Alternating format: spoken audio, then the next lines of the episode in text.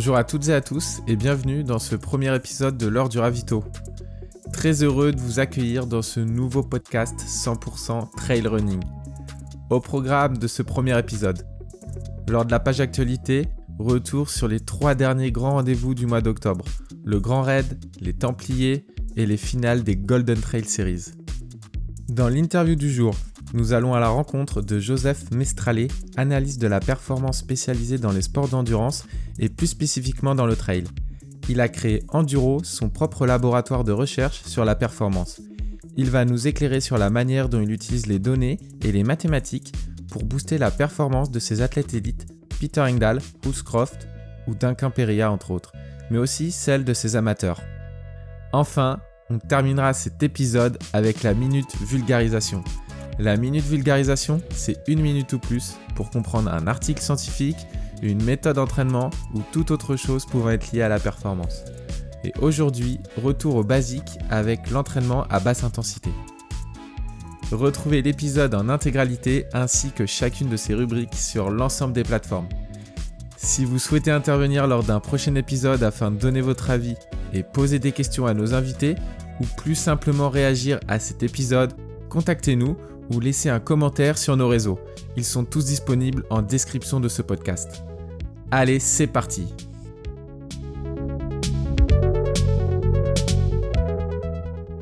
Bon bah, salut Vincent.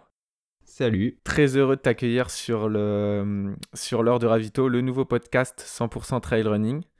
Donc Vincent, ça, va être un peu la, guest star de, de ce podcast. Euh, il interviendra euh, bah, durant ses petites pages actu et également dans, durant les interviews pour donner son avis éclairé euh, bah, sur l'actualité trail et puis pour parler avec nos, nos invités. Est-ce que tu peux te présenter en quelques mots bah, pour que nos éditeurs te connaissent?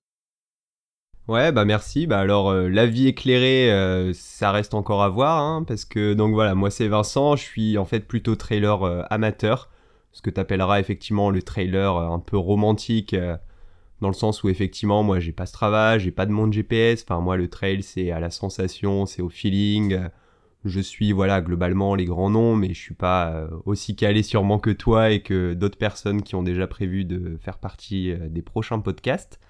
Mais voilà, j'ai quand même euh, une petite expérience aussi en organisation de trail, donc en Nouvelle-Zélande, en France où voilà j'en ai organisé quelques-uns. Et euh, voilà, j'ai aussi un avis sur euh, l'avenir de la discipline, sur euh, finalement comment ça peut évoluer et ce qu'on peut en, tirer aussi dans les années à venir. Bien cool. Alors Vincent nous dit qu'il n'a pas trop d'expérience, mais Vincent vient de terminer le 100 km des Templiers. D'ailleurs, il va nous en parler un tout petit peu. Donc, bon, pour quelqu'un qui n'a pas trop d'expérience, ça va quand même. Hein. Il, a réussi à terminer cette, dure épreuve dans des conditions compliquées. On reviendra dessus. Mais, mais voilà, hein. pas de fausse modestie, Vincent. Ouais, terminé. terminé, terminé, c'est le mot. Mais déjà terminé, c'est euh, une, une très belle chose. Eh bien, c'est parti. On va commencer notre page actu euh, en parlant du Grand Raid. Donc, cette année, on a vraiment une édition euh, très, très, très dure, marquée par la chaleur, marquée par l'humidité. sur les hauteurs, on n'est pas descendu en dessous des 8 degrés, c'est assez inhabituel. Et vraiment, dès le début, très, très grosse chaleur et surtout au milieu du, parcours.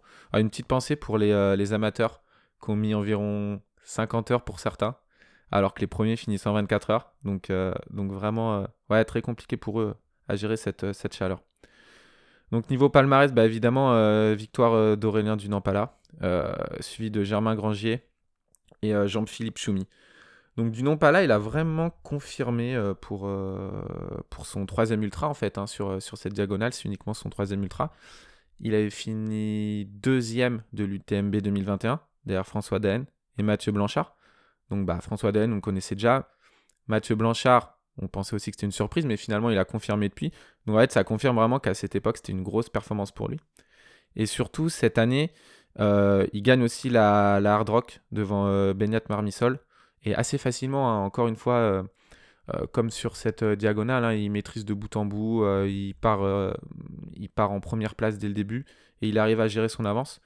Donc euh, vraiment, il s'affirme vraiment comme euh, un leader, on va dire, de la discipline hein, sur, euh, sur, Ultra Trail. Et surtout, ce qui, à mon avis, est le plus intéressant, c'est la manière dont il a construit sa saison. il a commencé par un 37 km en début d'année. bah, une distance qui n'est pas commune pour lui, mais bon, il la gagne. Et ensuite, il arrive à faire des bonnes paires sur des, des grosses classiques en France. Hein. second du niveau Les Revards, second de la Maxi Race. Donc là, on passe sur des distances un peu plus élevées, 90 km sur la Maxi Race. Et ensuite, il va gagner la Hard Rock. Donc en fait, il est monté, en, il est monté un peu en puissance au fil, euh, des mois et ça c'est super, euh, c'est super intéressant. Entre la, Hard Rock et le, Grand Raid, il avait, gagné le Wit Trouble euh, by UTMB, hein. une petite course de, prise pour lui, entre guillemets, qui, qu'il a géré assez facilement. Hein. Bah, il le dit lui-même, hein. peut-être pas assez facilement, mais ça, ça, ça voilà, c'est vraiment une course de, de gestion pour lui. Donc euh, ouais, vraiment victoire euh, assez incroyable euh, de son côté. Hein. Il a eu des petites craintes un peu au milieu du parcours. Choumi revenait à 3 minutes derrière lui, mais il a, il a assez bien géré notamment la, la, fin du, la fin de la course, hein, avec le, retour de Gémin Grangier, mais qui finalement n'est resté qu'à une demi-heure. Donc effectivement, belle victoire. Chez les filles, victoire aussi, et surtout grosse performance de Katie Scheid. Katie Scheid, elle est un peu dans l'ombre de Courtney de Walter depuis 3-4 ans alors qu'en fait, elle est vraiment très, très, très, très, très forte. Euh, cette année, elle a fait seconde de l'OCC, donc c'est un format de 50 km.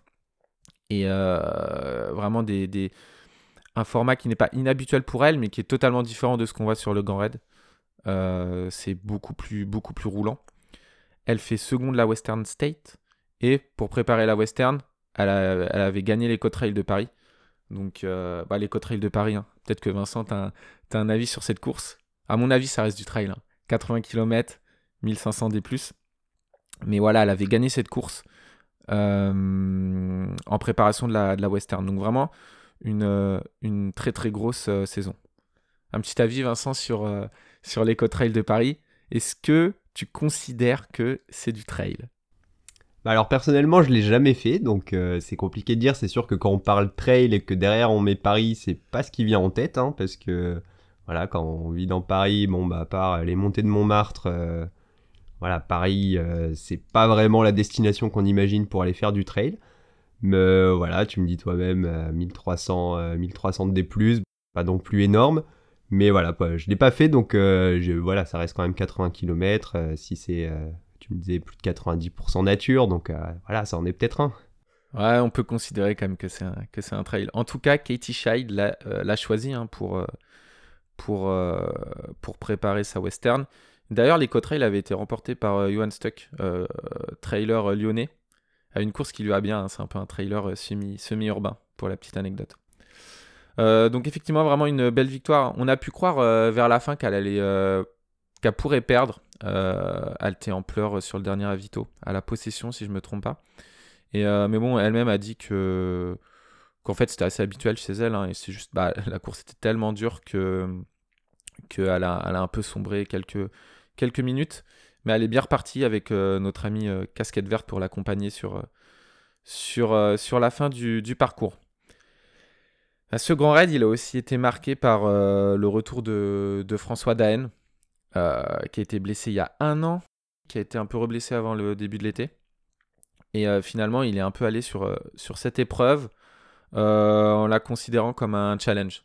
Il s'est dit, euh, d'ailleurs, je, vous encourage à écouter le podcast dans la tête d'un coureur, où il explique vraiment comment il a, il a réussi à revenir au fil des mois et c'était vraiment pas gagné jusqu'à ce qu'il y ait encore, euh, bah, encore quelques semaines. Et, euh, vraiment un beau retour hein, malgré cette huitième place où il a souffert de la chaleur. On a pu voir sur, sur, les, sur, sur quelques photos, hein, on voyait vraiment qu'il était, qu'il était en souffrance dans, les ruisseaux pour, pour se refroidir. Bon, à vrai dire, hein, les, la plupart des coureurs ont fait la même chose, mais, euh, vraiment une course assez dure pour lui. Mais il a vraiment, voulu finir. Et, euh, c'est assez sympa de l'avoir revu euh, au haut niveau quand même, même si c'est qu'une huitième place. Il a pu jouer un peu en début de course. Donc donc c'est assez sympa. Et d'ailleurs, il a annoncé que éventuellement il pourrait participer au, au Tour des Géants. Donc Tour des Géants, petit rappel, 300 km à Courmayeur 24 000 mètres de, dénivelé. Donc, euh, ouais, vraiment un nouveau challenge pour lui. Et euh, ça a changé l'UTMB. Hein. C'est vraiment des, choses vers lesquelles il, souhaite aller. Est-ce que toi, Vincent, ça t'excite un peu euh, de voir Daen partir sur des, nouveaux formats et surtout, ça va peut-être être, l'occasion de mettre en lumière justement ces formats, on les connaît pas trop encore. Est-ce que tu as un petit avis là-dessus? Euh, bah déjà euh, super content pour euh, François, hein, François Dain qui a pu du coup revenir pour cette course, enfin effectivement qui revient d'une longue blessure, je trouve l'histoire est belle, enfin ça a un peu commencé là pour lui, il a gagné quatre fois, bon c'est l'année dernière il a pas pu participer justement à cause de cette blessure, donc voilà bon il met voilà il met 26 heures. Donc pas grosse grosse performance de sa part, enfin je rigole bien sûr, mais voilà donc c'est cool de le revoir, voilà comme tu disais huitième donc ça promet plein de belles choses pour la suite. Et ce que tu disais effectivement sur ces prochaines, euh, ces prochains projets, bah, c'est, je pense, quelque chose qu'on rencontre beaucoup aussi dans le trail. Euh, moi, pour ma part, c'est un peu ça aussi. C'est toujours l'envie finalement de repousser les limites, aller un peu plus loin. Donc, on commence par un 20, 40, 60, 80. Donc voilà, lui, passerait éventuellement sur euh, plus de 300. Donc voilà, donc moi, bah, je trouve ça intéressant. Je pense que c'est aussi justement avec la discipline où il y a de plus en plus de concurrence, où il y a de plus en plus voilà, de, formats aussi du coup qui apparaissent pour essayer de tester un peu de nouvelles choses. Donc, euh, donc voilà, voir ce que ça donne. Euh, pas trop de doute sur le fait qu'il arrivera à performer sur ça aussi. Ah, c'est intéressant hein, que tu dises euh, qu'il veuille aller un peu sur d'autres formats étant donné la concurrence. Et on en parle un peu dans le podcast avec donc dans, dans, l'interview hein, qui arrive avec, avec Joseph Mestralé, l'analyse de la performance. Où on explique vraiment que les formats type UTMB euh, assez roulant, où il y a de moins en moins de, surprises. Euh, les, les sont de plus en plus préparées. C'est peut-être pas les formats qui sont les plus simples pour lui maintenant. Et, euh, donc, du coup, effectivement, je pense qu'il va chercher du challenge sur un, 300 km où là, il y a vraiment encore plus de paramètres à prendre en jeu. Bah, du point de vue sommeil, nutrition, c'est encore plus compliqué. Donc, effectivement, hâte de voir ce, que ça va, ce que ça va donner. Et chez les filles, on avait aussi une, revenante, hein, c'est Camille, Bruyas qui revenait euh, d'une euh, blessure après une, euh, opération et finalement qui revient, qui revient assez bien hein, à aller une heure derrière Katie Scheid. mais elle a bien maîtrisé sa course. Et puis surtout, elle explique elle-même, hein, elle est venue sans, sans prétention aucune, elle voulait terminer. Et bon, elle termine deuxième, donc, donc bravo à elle hein, pour un retour. c'est pas mal. Nous, quand on, est, quand tente d'effectuer des, retours, on n'est pas, on est, on pas sur les mêmes types de, de, performances. Puis je pense qu'on est toujours un peu en retour en fait. Hein. C'est surtout ça, c'est surtout ça le point à garder, à garder en tête. Donc vraiment bravo, bravo à elle.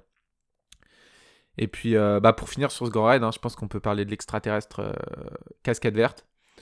Alors certes, hein, on parle pas de la, lui il arrive dixième, c'était son objectif. On parle pas du, on a parlé du huitième d'Aen, on n'a pas parlé du septième, du sixième, etc. Mais en fait lui, ce qui est, incroyable, c'est même pas tant cette performance, c'est juste le fait euh, d'enchaîner.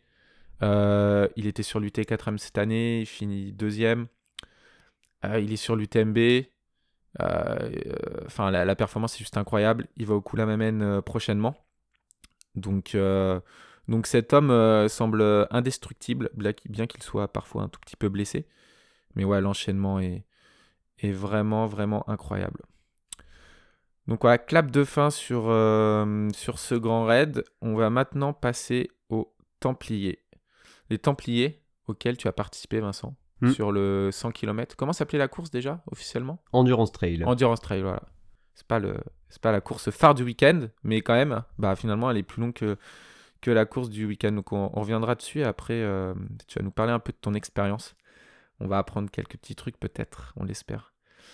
Alors le Templier, enfin les Templiers, euh, bah, sur la course phare, hein, c'est-à-dire le 80 km, euh, vraiment une densité assez incroyable. En amont de la course, hein, on a vraiment énormément de coureurs qui étaient super performants.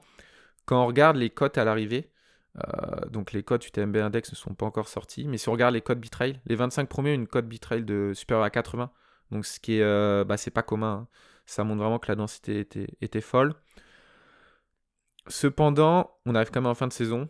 Et en fait, il y a des coureurs qui ont une grosse cote et qui arrivent au Templier un peu euh, bah, pour l'événement parce que c'est un bel événement, ils sont contents d'être là. Et s'ils sont sur leur pic de forme, pas forcément. On a aussi des, gens qui sont plus habitués au grand format. Hein. Euh, Arthur Joyeux-Bouillon, par exemple, qui était sur les Templiers, alors que c'est vraiment un coureur d'ultra. Et euh, bah, il, est, venu se, faire plaisir. Hein. Il finit au-delà de la, autour de la 20e place, un peu plus loin, je crois. Donc vraiment une course atypique. Hein. On a vraiment euh, de, des, coureurs de tout type qui sont, euh, là. Mais bah, la course était gagnée par Jonathan, Albon. qui conclut quand même une, une super saison. il gagne assez facilement en fait. Hein, le deuxième, Francesco Pupi, est 7 minutes derrière, je crois. Mais il gagne assez facilement. Il met plus de 20 minutes au troisième, au quatrième. Et bah, surtout cette année, il gagne la CCC. Il, est troisième de Zegama. donc vraiment, bah, il gagne un peu partout en fait. Hein. Il, confirme qu'il est super fort. Mais je crois que l'attraction chez les élites, c'était vraiment Francesco Pupi. c'était super intéressant parce que c'est vraiment un athlète qui est habitué des Golden Trail Series. On va en parler un peu par la suite. Et cette année, c'était son premier 50 et son premier 80. Et bah, en fait, son premier 50 sur l'OCC, bah, il finit second. Et là, il finit encore second. Donc, cet athlète arrive à être bon partout. C'est assez fou. Est-ce qu'il va continuer sur sa lancée sur des formats plus longs? C'est pas sûr. Mais bon, là, il est passé sur des formats à 30 où il était fort. Là, il monte à 80, il est toujours fort. Sa cote bouge pas trop. donc, on va dire affaire à suivre.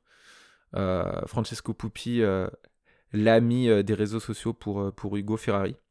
les gens qui les gens qui connaissent pas Hugo Ferrari, je vous invite à, aller voir ses podcasts où, il parle de Francesco Pupi. Hein, ça met un peu d'ambiance, c'est assez sympa. Des fois, l'univers du trail est un peu trop plat et là, ça, ça envoie quelques pépites. Donc, c'est donc c'est super intéressant. Je vous invite à, aller écouter son podcast. Et sur la troisième marche du podium, on a euh, Ben Diman. Ben Diman, c'est assez particulier. Hein. Lui, c'est vraiment le coureur hybride. À l'UTMB, il a abandonné. Et euh, alors qu'en fait, euh, bah, L'année dernière, il finit troisième du Grand Raid, donc un 100 miles. Euh, donc c'est vraiment incroyable parce que quand on regarde ses cotes, il arrive à être aussi fort sur 80 que sur 100 miles, alors que la plupart des coureurs de 100 miles, quand même, ils ont beaucoup plus de miles sur des formats plus courts. Dès qu'on descend, c'est un peu plus compliqué. On a vu avec du Nampalin hein, qui, arrive à, qui arrive quand même à gagner des belles courses, mais lui, il est vraiment très très très haut, euh, que ce soit sur 100 miles ou sur, ou sur 80, donc c'est vraiment, c'est vraiment assez incroyable. Et puis du côté français, on a Thomas Cardin, euh, bah, premier français, quatrième au scratch. Euh, donc belle perf, hein, vraiment, on le voit, on le voit, il s'affirme vraiment comme un des meilleurs français sur ce genre de, format, donc, donc bravo à lui. Alors petite anecdote, Vincent, je ne sais si sais pas si tu te souviens, on avait effectué un 5 km il y a 6, 5, 6, 7 ans peut-être, à Sassenage, où tu étais parti très vite d'ailleurs. Tu étais parti très très vite. Euh, quand même, pour faire une belle perf, hein, on était en dessous des 20 minutes, ça, pour un amateur, c'est déjà bien. Et en fait, on avait rencontré Thomas Cardin, euh, qui était sur la ligne du départ, la ligne de départ, pardon, du, du, 10 km. Le 10 km partait en même temps que le 5. Et il nous avait un peu chambré en disant que bon, on faisait un 5 km, c'était un peu tout pourri. Euh, mais c'est marrant parce que finalement, j'ai continué à le suivre personnellement et depuis ce jour-là, et bah, j'ai vu sa progression. Donc là, il finit quatrième pas loin du podium. Mais très belle course. Et donc chez les filles, euh, encore une fois un retour. Julie Roux, euh, après sa grossesse, et euh, qui a vraiment réalisé une très très très très belle perf. la dernière, sa dernière perf, c'était sur les Golden Trail Series, à Madère, sur les finales il y a, un an. Donc là, elle revient bien et surtout sur une belle cote. Donc a priori, elle est vraiment de retour. Ça semble pas l'avoir l'avoir perturbée. Donc on va voir ce que ça a donné sur les mois qui, sur arrivent. Ensuite, on a eu Adeline Martin euh, à la seconde place. Donc là, c'est vraiment, euh, vraiment assez particulier. Elle a explosé son niveau par rapport à ses dernières sorties, mais vraiment, euh, vraiment très largement. Alors Vincent, supposons qu'on transpose sa performance, tu n'aurais pas été sur le podium du 100K, mais tu aurais fait vraiment une performance incroyable. Non, là vraiment, on regarde ses, cotes, on est autour de 65-66, 70, et là on passe à 78. Donc euh, ouais, vraiment superbe, super perf. Et on va voir ce que ça a donné sur la suite, parce que clairement, faut, faut confirmer maintenant. Elle arrive pas loin de Julie Roux, donc peut-être qu'elle a été tirée pendant, pendant, la course. Ça l'a, aidé, mais ouais, vraiment euh, super, euh, super performance. Et enfin, on a Gemma Arenas, espagnole, qui complète le podium. Elle est assez constante hein, sur, sur toutes ses performances mais on la voit rarement en France. Hein, donc, euh, donc elle est connue, hein, elle avait déjà terminé deuxième des Templiers il y a, quelques années. Mais, euh, mais voilà, effectivement, on la voit, on la voit rarement. Bon, on va pouvoir parler euh, Templiers. Vincent, as fait, donc on l'a dit, le, 100 km. Bah, ton ressenti sur la course, hein, déjà sur ta performance, et puis sur la course dans son ensemble, son organisation. Est-ce que tu as, un petit avis là-dessus? Euh, bah alors personnellement déjà je manquais un petit peu d'entraînement donc j'y étais un peu en me disant on va essayer de finir euh, voilà c'était l'objectif. Euh, en plus la météo était un peu capricieuse une semaine avant je me disais à tout moment la course sera annulée finalement ça a été humide mais voilà un peu moins que prévu mais du coup ça s'est globalement bien passé quoi en gestion pour finir voilà en, autour de 19h donc dans le peloton voilà comme on disait juste finir donc euh, voilà, ça s'est très bien passé. Après, euh, bah, la course euh, était le vendredi. Donc un peu compliqué à ce niveau-là du coup parce que bah, en fait il n'y avait pas grand monde au bord du chemin. Enfin le vendredi les gens bossent. Et c'est aussi le risque finalement avec ces gros événements qui sont du coup sur plusieurs jours avec plein de courses où voilà il y a bah, nécessairement moins d'ambiance que le samedi ou le dimanche pendant le week-end.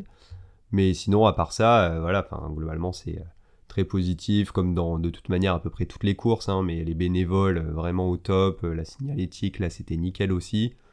Et euh, voilà, et si quelque chose que j'ai bien aimé aussi sur cette course, voilà, c'est voilà un peu dans quand on parle justement de l'avenir du trail, comment ça évolue.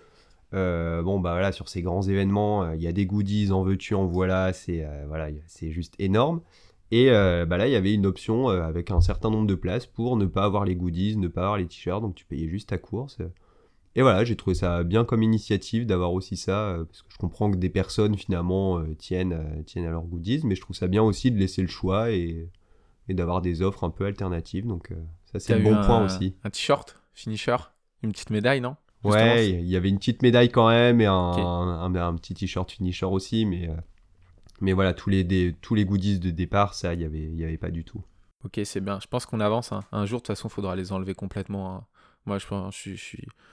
J'ai un avis très tranché sur le sujet, ça sert à rien. Euh, là, c'est progressif, hein, parce qu'il y a des gens, peut-être que certains qui nous écoutent aiment encore ça, mais moi, je vous le dis, ça ne sert à rien. Euh, le t-shirt, de toute façon, on en a tous 15 000. Alors, c'est vrai que les, les, les, gens qui arrivent sur les, ce, ce genre d'événements n'en ont pas, donc peut-être qu'ils peuvent être contents, et ça, vraiment, je le comprends. Euh, et peut-être c'est le, truc qu'on doit garder et effectivement en option. Hmm. Euh, je crois que c'est ce qui se passe sur le niveau Les Revards ou c'est ce qu'ils vont faire bientôt.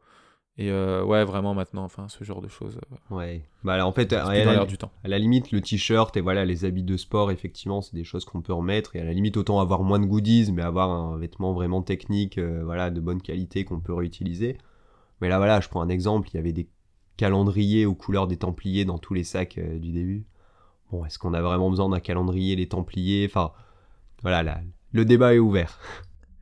ok, très bien. Euh, toi, tu m'avais expliqué un peu euh, avant la course que la logistique, ça pourrait être un peu compliqué concernant euh, la gestion du matériel sur la course, les sacs de délestage sur les bases de vie. Est-ce que c'était ça a été compliqué à gérer? Ça, c'est ce que tu pensais avant la course ou finalement, est-ce que tu as réussi à le gérer? Pour remettre du contexte, en fait, sur, le, cette épreuve, on n'avait pas le droit d'avoir de, de sac euh, sur les ravitaillements pour reprendre des affaires sèches ou ce genre de choses. Est-ce que tu as, réussi à le gérer, du coup, c'est pas trop compliqué?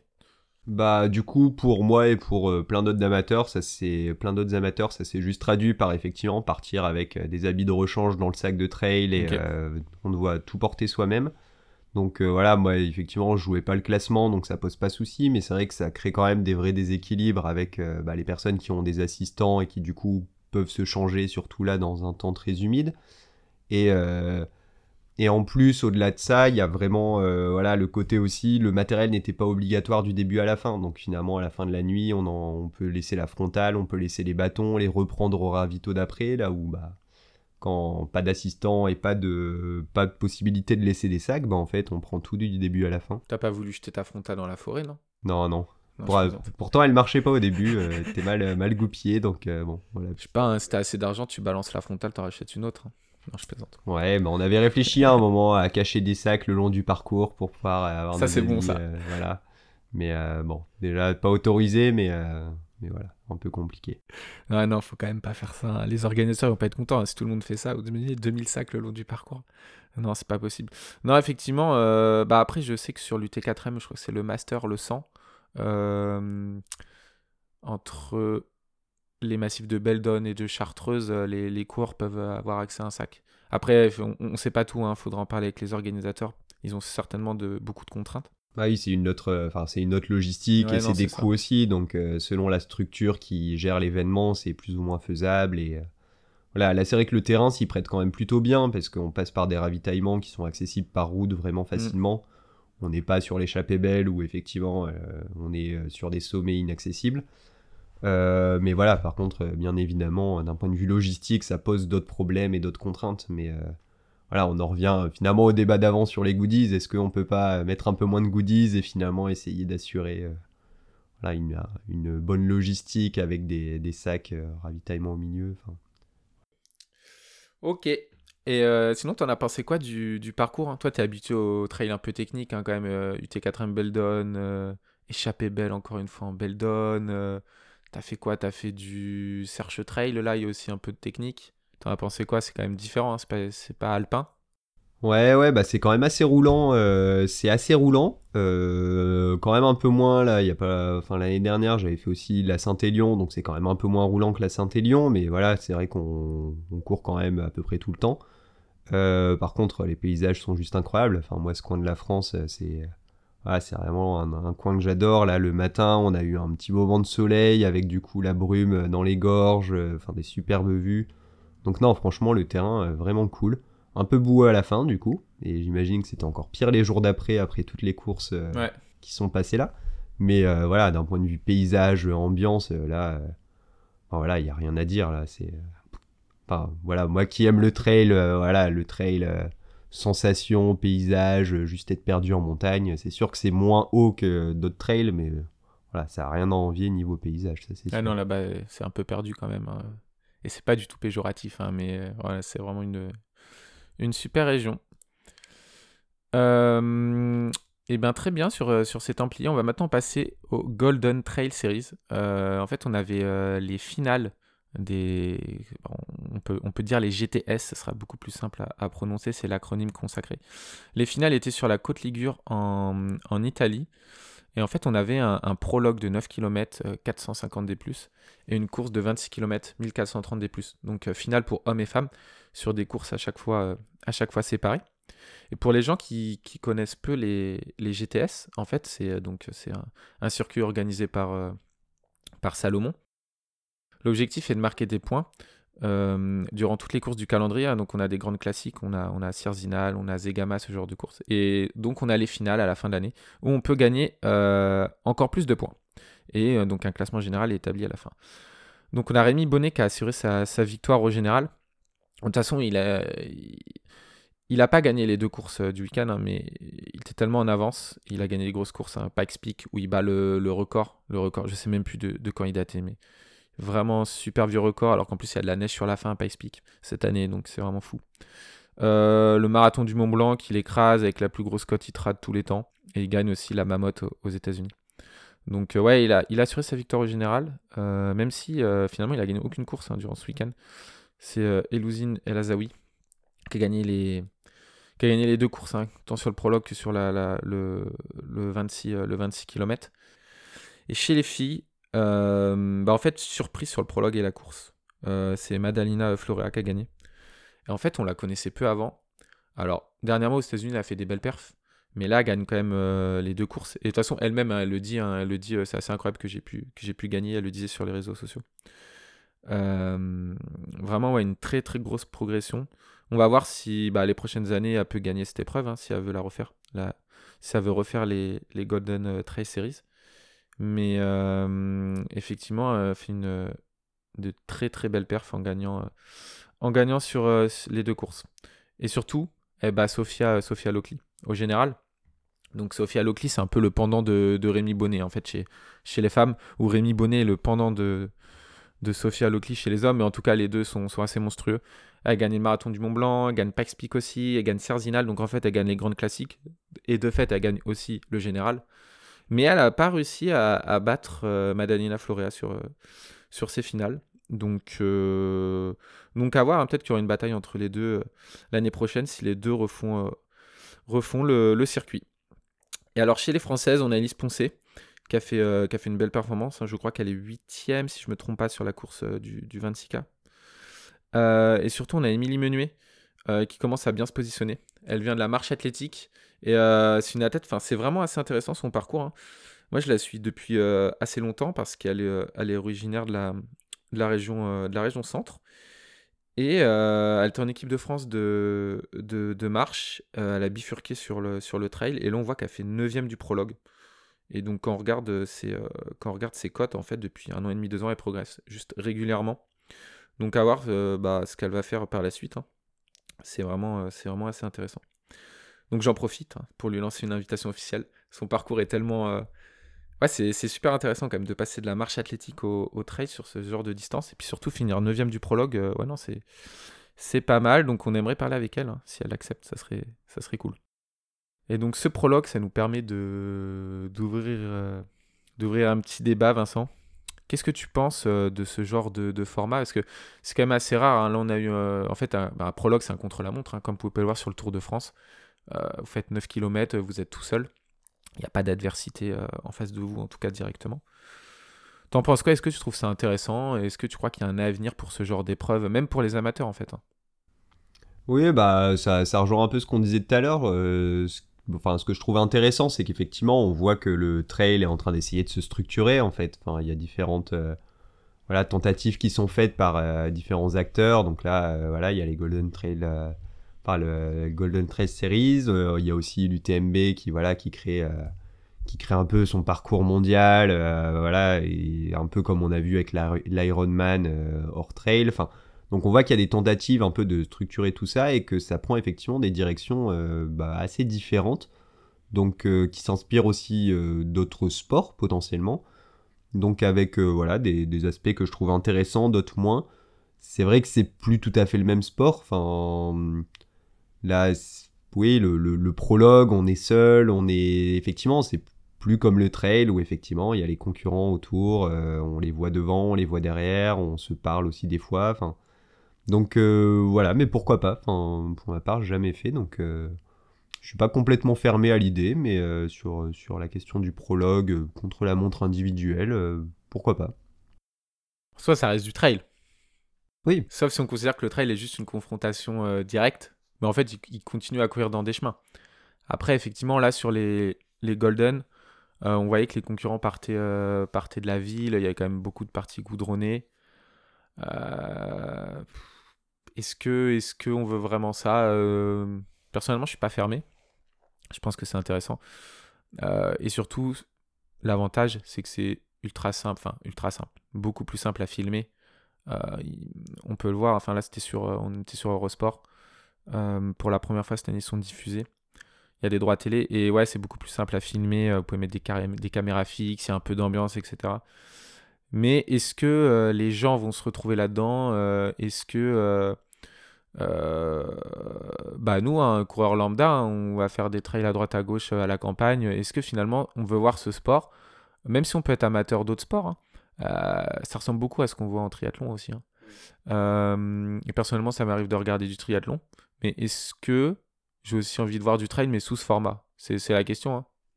Euh, Peut-être qu'il y a des gens euh, qui, qui n'ont pas envie. Le débat, le débat est ouvert en tout cas.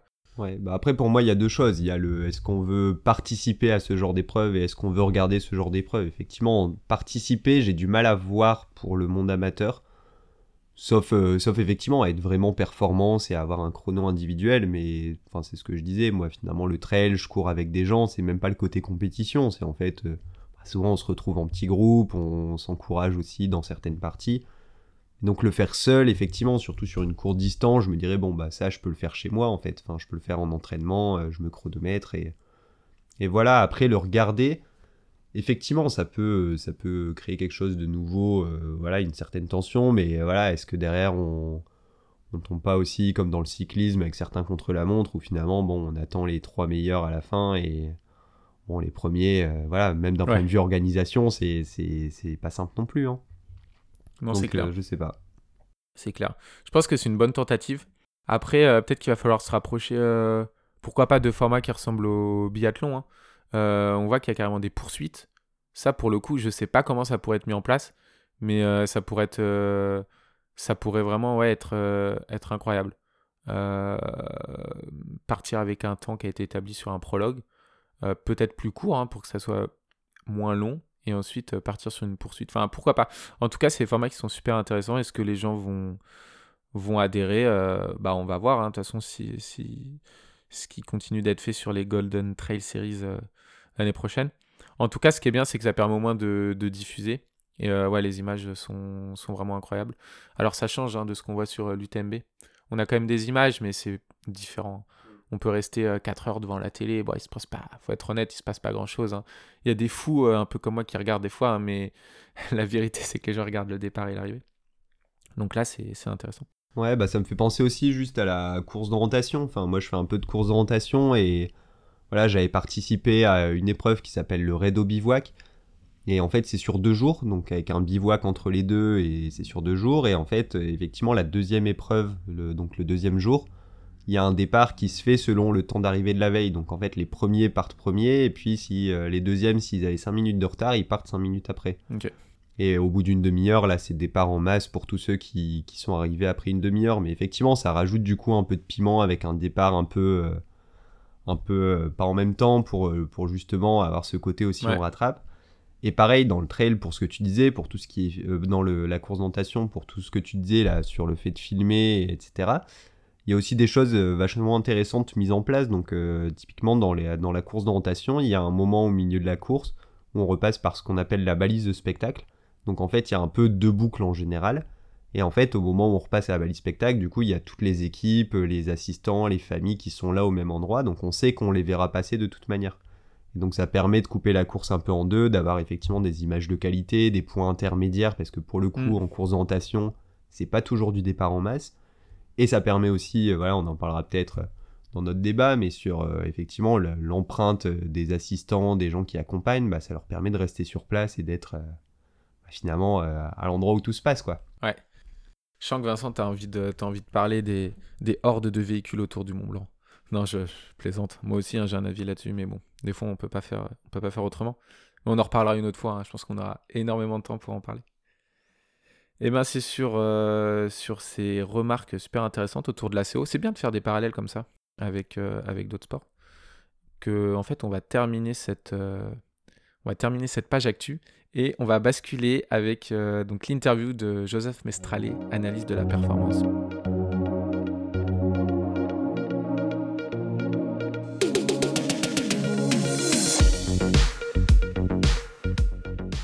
Bonjour Joseph.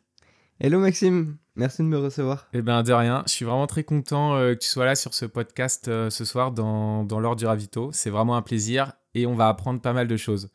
Donc euh, le but aujourd'hui c'est de parler gains marginaux, analyse de données dans le trail, dans l'ultra trail et voir bah, ce que tu peux nous apporter sur, sur tous ces sujets-là, ce que tu peux nous donner de, neuf et voir ce que tu fais avec Enduro, ton, propre labo. Donc ma, première question, elle est assez simple. Est-ce que tu peux te présenter en, quelques mots pour nous dire euh, qui tu es, euh, Joseph Mestralé, euh, amateur de trail? Enchanté, bah, merci beaucoup de me, recevoir. effectivement, j'ai l'impression que c'est un des premiers épisodes de, ce podcast. Et tout à fait. J'ai tout de suite vraiment apprécié un peu ce dont tu m'en as, dit. et justement, un peu qu'est-ce que tu veux, tu veux donner comme comme euh, direction justement à ce podcast, parler plus de trail. Et comme vous le savez, moi je suis, passionné de trail justement. C'est vraiment euh, mon sport de prédilection. Et là, grâce à ça que je me suis lancé un peu dans, dans l'analyse de la data. Donc pour être euh, un peu plus clair, moi je suis... j'ai 26 ans. Donc je suis un data scientist aussi. Et j'ai fait toutes mes études en maths. Euh, et en data science, en vraiment en analyse de données. Et j'ai aussi une autre, une grande passion, c'est euh, c'est tout ce qui est sport de haut niveau. Donc parce que euh, je viens à la base de, de, de Chamonix où je passais vraiment tout mon temps quand j'étais quand j'étais jeune et en fait cette passion c'est vraiment affirmé avec le temps. Euh, et après, j'ai fait pas mal de, de, vélo là-bas, de trail. J'ai aussi la chance d'avoir un, frère jumeau. Et donc, euh, l'esprit de compétition, en fait, il vient, il vient carrément de là. Et en fait, on se poussait vraiment toujours vers le haut. Et en fait, j'ai voulu vraiment, quand je suis arrivé en, école de, de commerce, d'essayer d'allier un peu ces deux passions.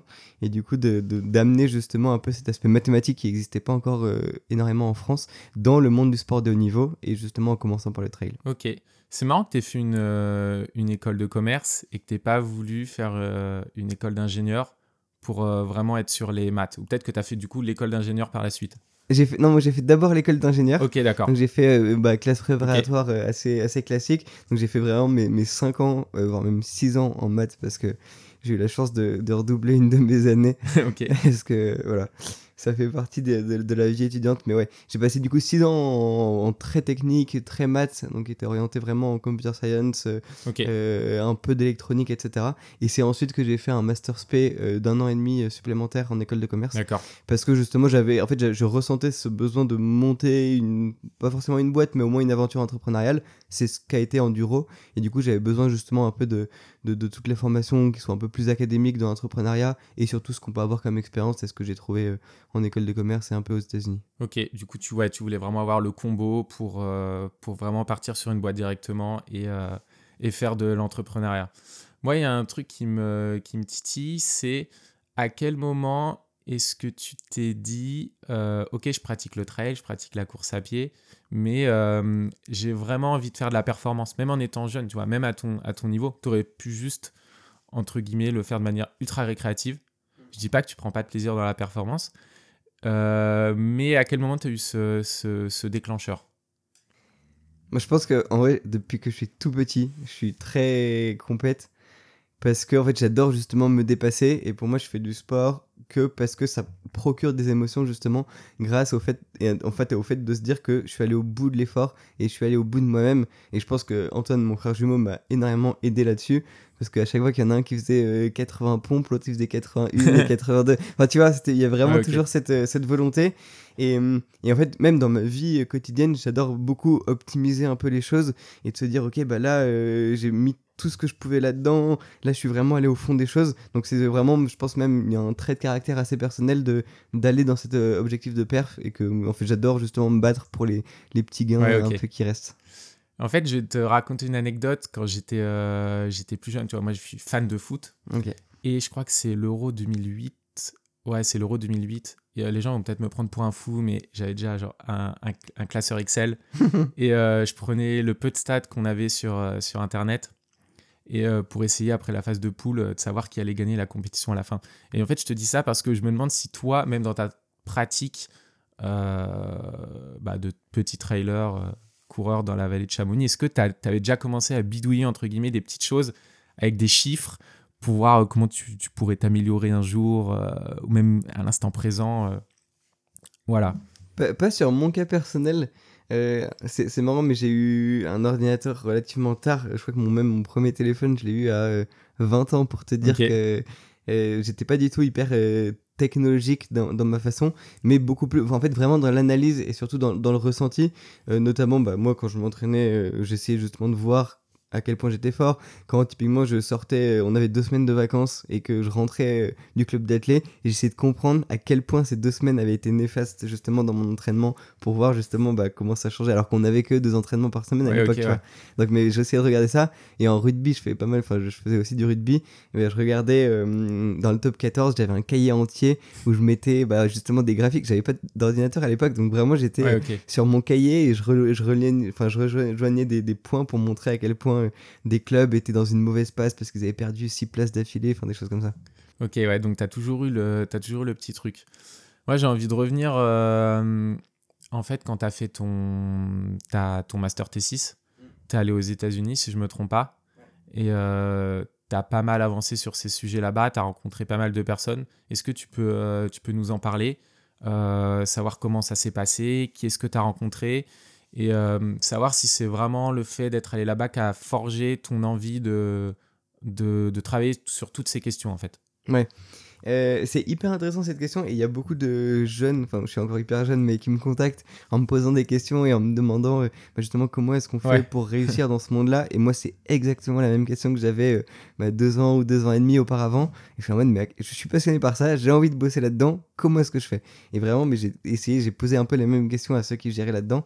Et en fait cette master thesis ça a été phénoménal justement pour réussir à progresser parce que c'est un peu une carte de visite où tu te dis je, je travaille sur un sujet, je suis intéressé par ce sujet, est-ce que je peux vous poser des questions? Et en fait, j'ai des gens mais phénoménaux qui sont venus euh, et qui ont répondu à mes messages. Je m'attendais pas du tout. J'ai passé euh, deux heures au téléphone avec Kylian Jornet et, et justement qui lui aussi était hyper intéressé et a échangé parce que tu as un peu cette étiquette jeune étudiant qui veut, euh, enfin qui veut apporter quelque chose à ce milieu. Donc je pense que ça peut être bien. J'ai, c'est l'anecdote que je raconte toujours, mais j'ai pris un café avec le cofondateur de Strava et pendant une heure on a parlé de performance, de la vision de Strava, alors que j'étais personne. Enfin, en anglais ils disaient les, les nobody, j'étais ouais. personne euh, à l'époque. Et genre vraiment je lui ai dit justement, bah est-ce que je peux discuter avec toi? Je suis passionné de maths. Et en fait c'était un sujet très porteur, donc les gens m'ont beaucoup répondu. Et au fur et à mesure j'ai pu voir ce que les gens faisaient, ce que les gens faisaient pas sur quel sujet ils étaient en retard, etc., sur quel sujet ils étaient en avance, et comment moi, ma perception justement de la performance pouvait les aider, et où est-ce que je pouvais être utile, et du coup, bah, le lancement de- d'Enduro. Ok. T'as une petite anecdote euh, de Kylian où euh, il, a, il a pu te dire des choses intéressantes ou? Euh, c'était, en vrai, c'était marrant, j'étais en, en week-end avec des potes, et euh, à un moment, j'ai dit, les gars, je suis désolé, mais là, je peux pas partir au reste avec Non, vous. possible, là, mais vraiment, et je me suis barricadé dans ma chambre, et, euh, et en vrai, on est resté deux heures en, en Zoom, il venait de coucher ses deux petites, euh, ses deux petites Mm. filles, donc vraiment, il, il, il arrivait complètement débordé. Et, euh, et on a un peu discuté. Ouais, en fait, on a posé plein de, je lui ai posé plein de questions. Lui, il est très très euh, tech. Et en Mm. fait, il prend énormément d'insights de tous les meilleurs du monde, que ce soit le coach de Pogachar, que ce soit le meilleur kiné du monde. Et en fait, il fait un peu sa propre tambouille. Et ouais, effectivement, il, il m'a dit qu'il codait en Python. Ouais, il en- coder, je crois. Exactement. ouais. Et, euh, et du coup, il m'a dit, bah moi, je connais un peu en Python. Je quoi, t'es trop chaud. Et comme quoi, il est vraiment intéressé dans l'analyse de la data. Et euh, il, je pense qu'il a une très très très bonne compréhension euh, de son corps et de comment est-ce qu'il faut faire pour être au meilleur niveau. Ok. Pour les gens qui nous écoutent, euh, qui sont pas férus d'informatique, le Python, c'est un, un langage de programmation qui permet de, on va dire, de gérer des gros volumes de données et d'en tirer des, des enseignements, si on peut, Exactement. si on peut résumer. En Et- fait, c'est, c'est... Ah, désolé de te couper, tu voulais... euh, tu Ouais, mais voulais justement sur le Python, ça permet de. Moi, moi je suis vraiment, j'utilise que ça. Je parle mieux Python que anglais, c'est pour vous donner un, un, un Ah, ordre d'idée. hein. Oui, c'est un langage qui est, en, qui est en anglais, mais c'est vraiment vrai, c'est super utile pour justement en fait créer des modèles, créer des trucs de charge. C'est très malléable et c'est un langage qui est assez haut niveau, donc c'est à dire que c'est assez justement de- facile de, de discuter entre guillemets avec le langage. Donc c'est quelque chose qui est beaucoup utilisé en data science et notamment dans la- dans l'analyse de la performance euh, Ok. dans le sport de haut niveau. Euh, pour ceux qui sont euh, encore une fois férus de, de réseaux sociaux, je sais pas si tu connais, il y a Alan Cousins Ouais. sur Twitter. Ouais. Euh, donc les gens qui connaissent pas, vous pouvez aller le voir. C'est un, un- un physiologiste et qui, pareil, a un peu cette même approche. euh, il apprend à coder. euh, il, il est, c'est un fervent supporter de ce langage parce qu'il se dit que il, arrive à en tirer plein d'enseignements, enfin sur, sur tout ce qui est physiologie et tout. Et en plus, il dit pas mal de choses assez intéressantes. Donc, euh, donc euh, vraiment, vous pouvez aller le, aller le suivre.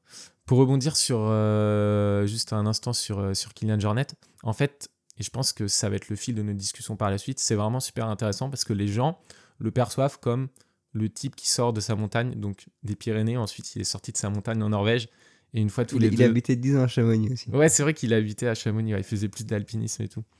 Mais euh, le gars un peu montagnard, euh, qui court avec pas beaucoup de, de matériel, et euh, qui pourrait représenter bah, en fait l'esprit trail. Euh, et c'est un peu paradoxal parce qu'on voit que même, ce, même ce, gars, il a une démarche de, de haut niveau et il est à fond dans ce qu'on bah, va ensuite appeler les, les, euh, les gains marginaux. Mais c'est peut-être pas le cas de tout le monde. Mais en tout cas, je pense que cette approche, euh, elle est un peu en vogue. On voit bien avec Mathieu Blanchard ce, ce genre, ce genre, euh, ce genre d'athlète. Justement, Mathieu, j'ai vu une vidéo que vous avez sûrement dû croiser sur les réseaux. C'est Mathieu qui raconte euh, un des stages qu'il avait fait avec la team Salomon et Kylian était là. Il paraît qu'un jour il part et euh, il va se mettre à poil au sommet, Ah oui. du, au sommet du, du Mont Blanc alors qu'on était genre à deux ou trois jours du marathon du Mont Blanc.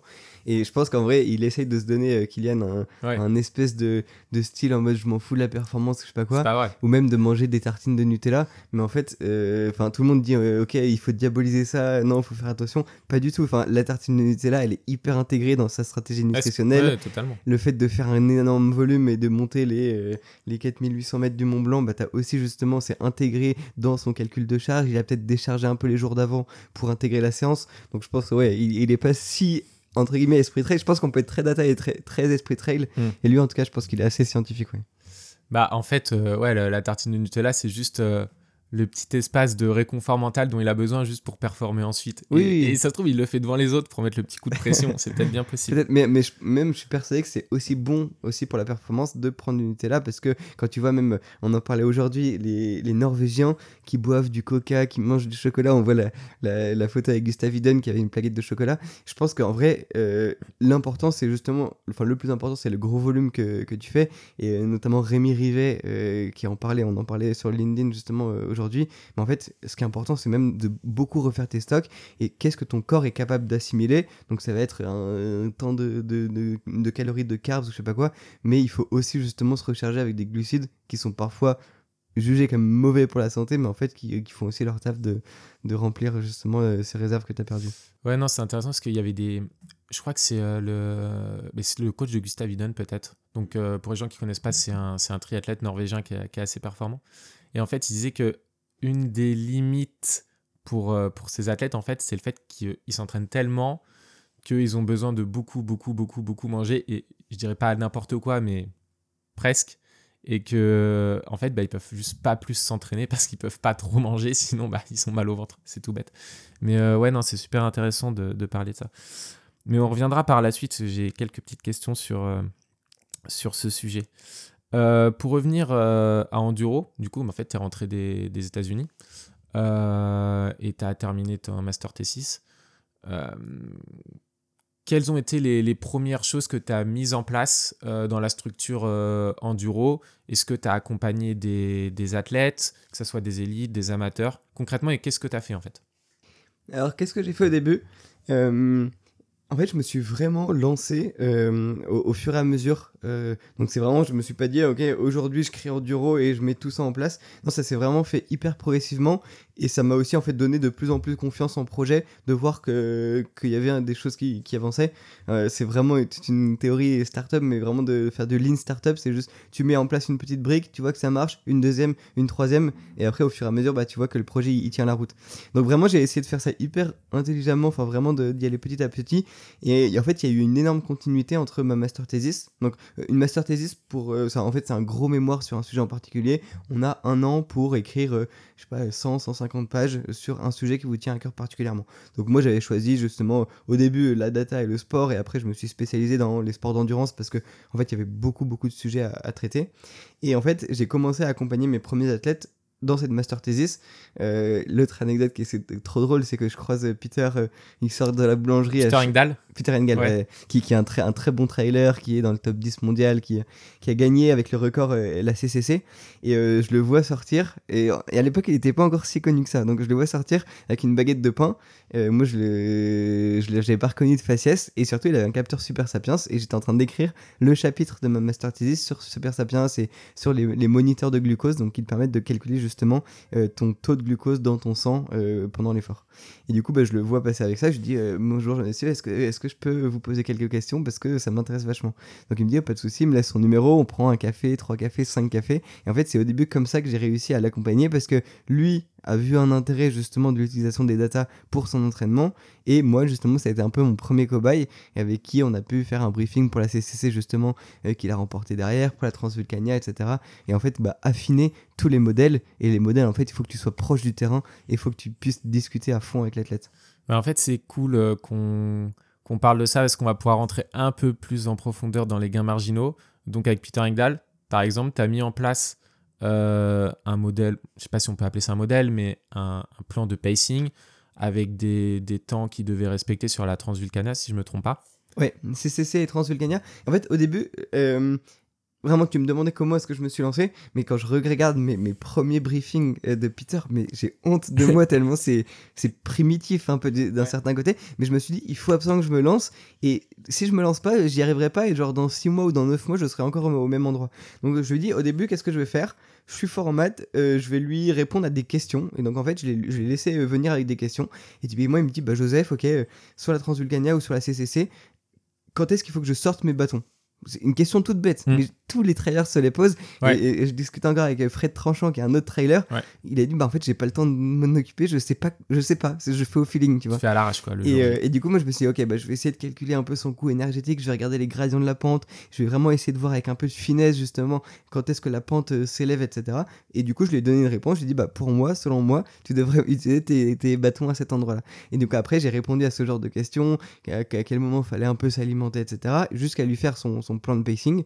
Et en fait, ce que j'ai fait, c'est que je récupérais toutes ces données, donc de course et d'entraînement euh, sur les terrains, qu'on appelle alpins, pour justement voir à quel point il était bon en montée, bon en descente, il était justement à l'aise avec la technicité et grâce à ça bah, on lui a fait son plan de pacing pour, le, pour la CCC et justement le plan de partir très doucement par rapport au, top 10 de la course pour ensuite accélérer à la fin et, et- remporter le truc.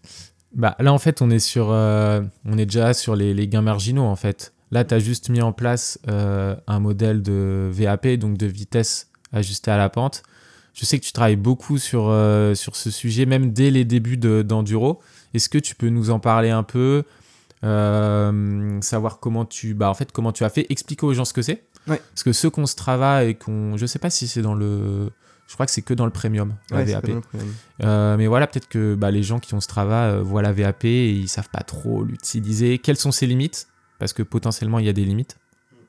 Alors euh, la VAP, donc c'est vitesse ajustée à la pente ou, ou en anglais c'est euh, GAP, donc euh, Graded Adjusted Pace.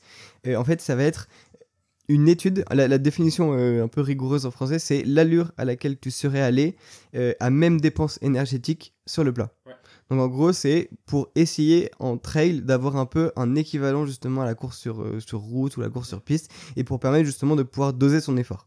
Euh, J'avoue, en vrai, moi, c'est un sujet qui me passionne vraiment pour plein de raisons différentes, mais effectivement, on pourra revenir dessus. C'est déjà, c'est un peu le sujet qui m'a mis le pied à l'étrier, euh, parce que je me suis dit, c'était vraiment l'outil mathématique qui allait aider justement euh, les trailers. Et euh, là, je suis retombé sur une vieille présentation que j'avais fait en novembre 2021, donc il y a, il y a quasiment deux ans. Ouais, deux ans. Et justement, à, à Simon Gosselin, qui était le, le- bah, l'entraîneur du team Matrix, qui, qui est un team super costaud en trail.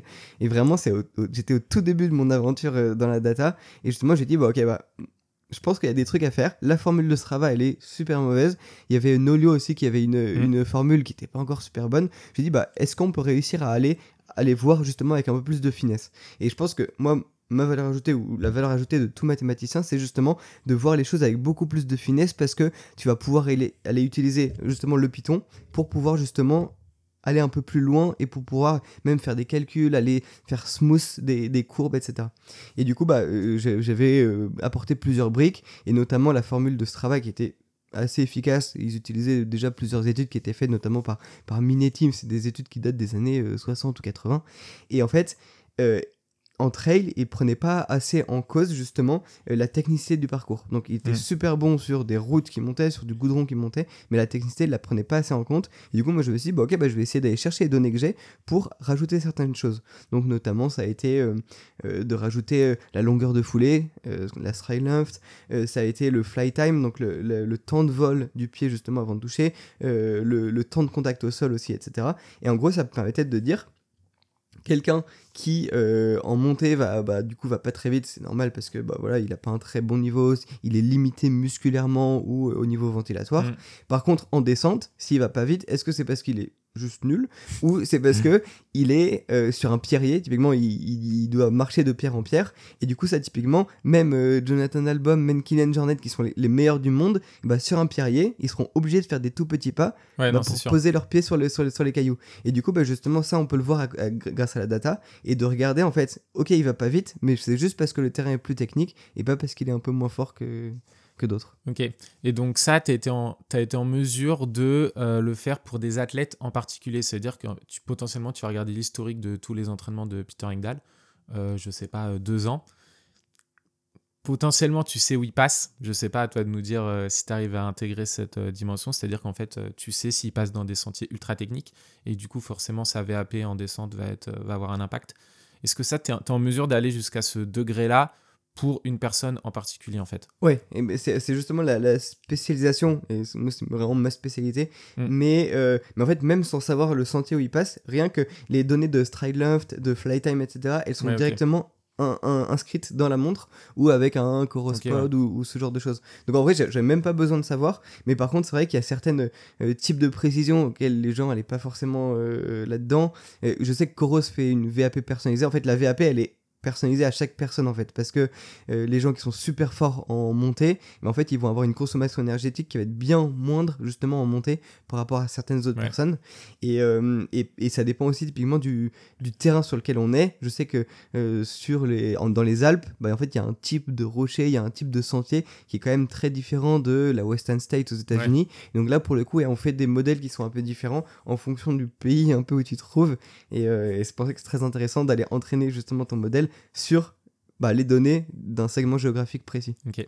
Faudrait euh, que tu euh, mettes à l'épreuve ton modèle euh, à- au trail de, de l'échappée belle, Ouais. qui est ultra technique. Et peut-être que là, il pourrait être mis en, en défaut. Parce qu'en fait, on, on explique, on explique aux gens, quand, qui, les gens qui connaissent pas forcément le- la, la donnée et tout, quand vous entraînez un modèle, vous avez quand même besoin d'un gros volume de données.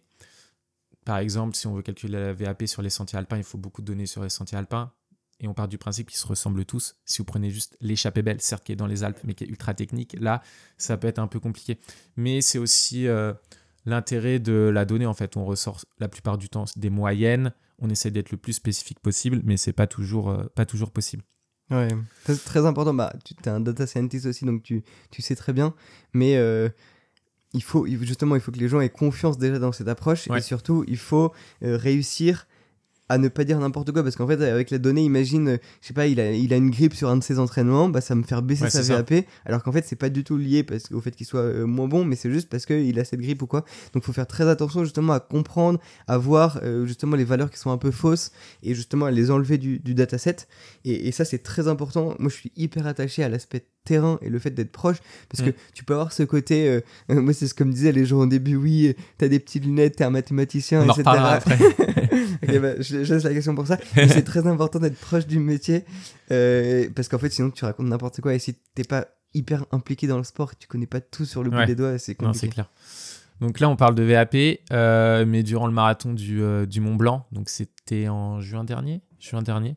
Donc marathon du Mont Blanc, 40 km, à peu près 2500 dénivelés, comme une, belle épreuve du calendrier. Est-ce que tu peux nous raconter ce que tu as fait? Si je me trompe pas, tu avais énormément de capteurs sur toi. Euh, pour l'anecdote, c'est 13 000 euros, je crois. 13 000 euros de, capteurs et tu as fait toute l'épreuve euh, avec tous ces capteurs pour en tirer euh, plein d'enseignements. Ma question, c'est euh, bah, en fait, quels sont, quels sont ces capteurs? Quel était ton but? Et euh, est-ce que tu as réussi à en tirer des, des enseignements assez intéressants euh, après la course? Ouais, carrément. Est-ce que la course n'était pas trop dure? La course était horrible. Vraiment, je, ne faites jamais ça. Vraiment, si, euh, si ça vous passe par, les, par, par la tête, ne, ne le faites pas. Non, en- en- ce que j'essaie de faire, c'est c'est vraiment, en fait, on va à un. Tu parlais de précision justement tout à l'heure. On va vraiment à un niveau qui est pas fait en France, qui est pas fait en trail. Et donc, c'est vraiment des, des, des choses qu'on essaye de pousser vraiment à la, à la pointe. Enfin, je dirais pas visionnaire, mais vraiment on, teste des trucs pour voir si ça marche ou pas. Donc il y a vraiment ce, côté où euh, ça n'a jamais été fait, comment est-ce que l'athlète va réagir ou quoi? Désolé, je t'interromps juste deux secondes. Tu as dit en France, c'est-à-dire que tu, peux dire que dans d'autres pays, ils, ils vont un peu plus loin sur ces thématiques, même dans le trail. Ouais, sans- euh, pas, euh, Enfin, dans le trail, je sais que bah, il y, a, il y a Kylian qui est pas mal avancé là-dedans. Ouais. Il y a, hum, il y a comment il s'appelle Pour moi, les, les trois forts à l'époque, il y avait Jonathan Albon et, et, et Peter Engel justement euh, au moment où ils s'entraînaient tous ensemble.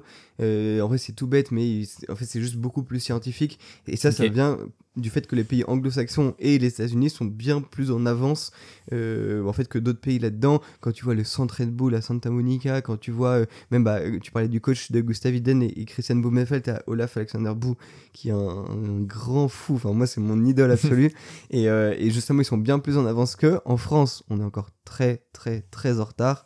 Euh, même si l'INSEP commence à se débrouiller à faire des choses, euh, il y a cet esprit français, je sais pas pourquoi, mais on, on est super en retard. Et c'est bête parce qu'on a vraiment les meilleurs mathématiciens dans, dans ce domaine-là. Donc c'est vraiment, ce serait super facile d'amener ces deux mondes. Et moi, c'est ce que j'essaie de pousser un peu. C'est culturel et euh, il y a aussi un... ouais, y a la notion culturelle et aussi euh, question de l'argent forcément. Oui, oui, Mm. 100%. notamment dans le foot. De plus en plus de clubs se mettent à travailler sur ces sujets. Mais ça coûte de l'argent et c'est pas forcément toujours leur priorité. Ils préfèrent acheter un joueur, etc. Et je pense que c'est pareil dans le trail en fait. Tu mets la priorité sur d'autres choses. Ouais. J'ai lu un article ce matin justement sur le foot. Je pense que ça va t'intéresser. C'est un gars qui regardait euh, bah, il, a une stat sur les, sur les coups de pied arrêtés et justement le fait que euh, le coup de pied arrêté ça représentait 15 buts par euh, saison par, pour chaque club. Et du coup en gros il disait bah, si tu bossais spécifiquement sur cette phase de jeu bah, ça correspond à 15 buts en plus et c'est à peu près le même rendement que Kylian Mbappé. Donc en gros ça représente 222 millions. Et je sais plus quel, était son, son, transfert mais alors que, que l'investissement que tu peux faire sur cette année data elle est bien moindre que juste d'avoir Kylian Mbappé dans son, dans son équipe quoi. Ouais non c'est sûr du coup, on a des entraîneurs euh, ultra, ultra spécialisés sur des thématiques ultra spécialisées. Et euh, ça se trouve, on pourrait imaginer un jour un, un, trail, un entraîneur dédié à la descente. Ah ouais, un, mais... gars en fait qui, euh, ouais, qui récolte des données sur la descente et qui est, qui est ultra calé sur le sujet et qui fait que ça. Mais peut-être que ça sera ça sera pour plus tard. Hmm. Mais je, suis assez d'accord avec toi. Et moi, j'ai vraiment cette vision holistique de la performance où, en fait, tu aurais un espèce de head of performance, un, head coach qui, justement, est un peu ce côté data scientist qui va prendre des insights un peu à droite à gauche et qui a qui passe sous cet ordre, mais qui travaille en collaboration avec 7 euh, ou 8 personnes, un kiné, un nutritionniste, un euh, préparateur mental, un bah, coach assez classique qui est spécialisé justement sur la physiologie, un coach qui est spécialisé justement, comme tu dis, sur la proprioception, sur la descente, sur le geste parfait, et en fait d'avoir tous ces insights euh, en même temps pour avoir une vision très très holistique et très globale en fait de la performance. Ouais, bah en fait le je pense que le risque, c'est parfois de trop dissocier, tu vois. Tu dissocies trop, et par exemple, je prends quelque chose de tout bête, tu vas juste regarder euh, ton HRV. Donc, la pour les gens qui connaissent pas, c'est la variabilité euh, cardiaque. Et, genre, si tu, si tu regardes pas ce qui se passe à côté, dans la vie des gens, euh, leur vie personnelle, il y, a plein de choses qui rentrent en compte. Tu peux tu, tu, en fait, ouais, tu vas, tu vas passer à côté de ce que dit la donnée. Donc en fait, moi je pense que la, la bonne technique, c'est de, de tout compartimenter mais de réussir à mettre en relation les domaines. et ça, c'est ultra compliqué parce que les gens se disent des fois, mais ouais, pourquoi tu vas regarder ça? Pourquoi tu vas regarder cette métrique? Enfin, ce, chiffre en particulier, ça n'a aucun sens. Euh, mais l'idée, c'est vraiment de réussir à tout mettre ensemble et effectivement avoir une personne qui est capable de tout gérer. Oui, ça c'est hyper important. De, oui. de tout comprendre.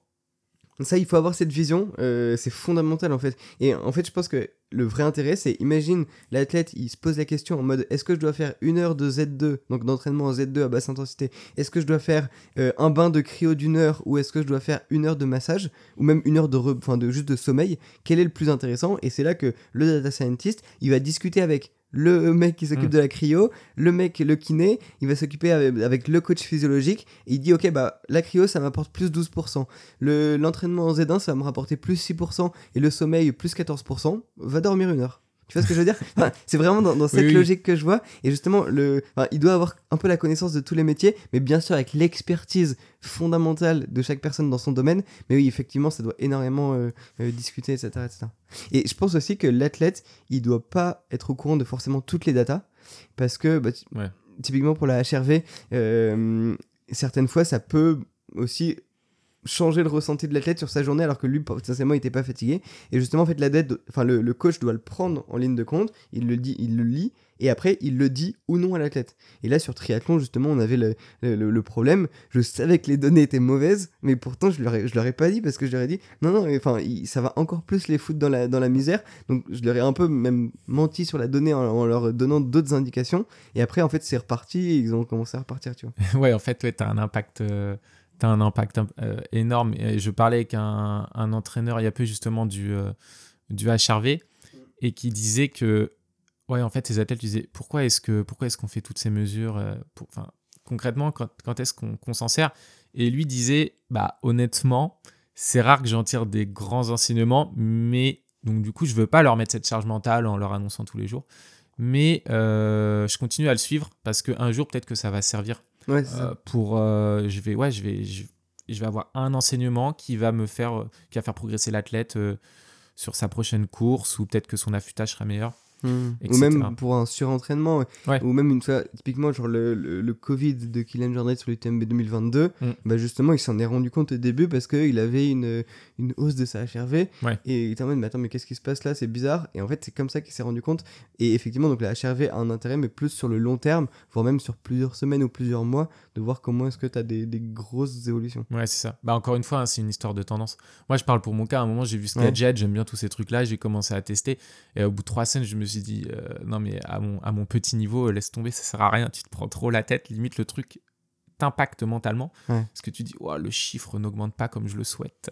Alors que, non, c'est bon. Ouais. Quand tu quand as un niveau vraiment amateur, faut pas s'embêter avec ça. Ouais, c'est du plaisir aussi. Ouais, voilà, totalement. Euh, on a un peu digressé tellement c'est euh, c'est passionnant. Pour revenir sur le marathon du Mont Blanc, Ouais. parce qu'on on parlait de voilà du, fait qu'il fallait ultra compartimenter et ensuite avoir une vision holistique. Euh, du coup, si on parle de, de compartiment, quels sont les capteurs que tu as utilisés? Ouais, alors du coup, le, le marathon du Mont Blanc, en gros, le but c'était d'être mon, mon propre cobaye parce qu'en fait, c'est plein de choses que je peux pas forcément imposer aux athlètes euh, avec qui je travaille.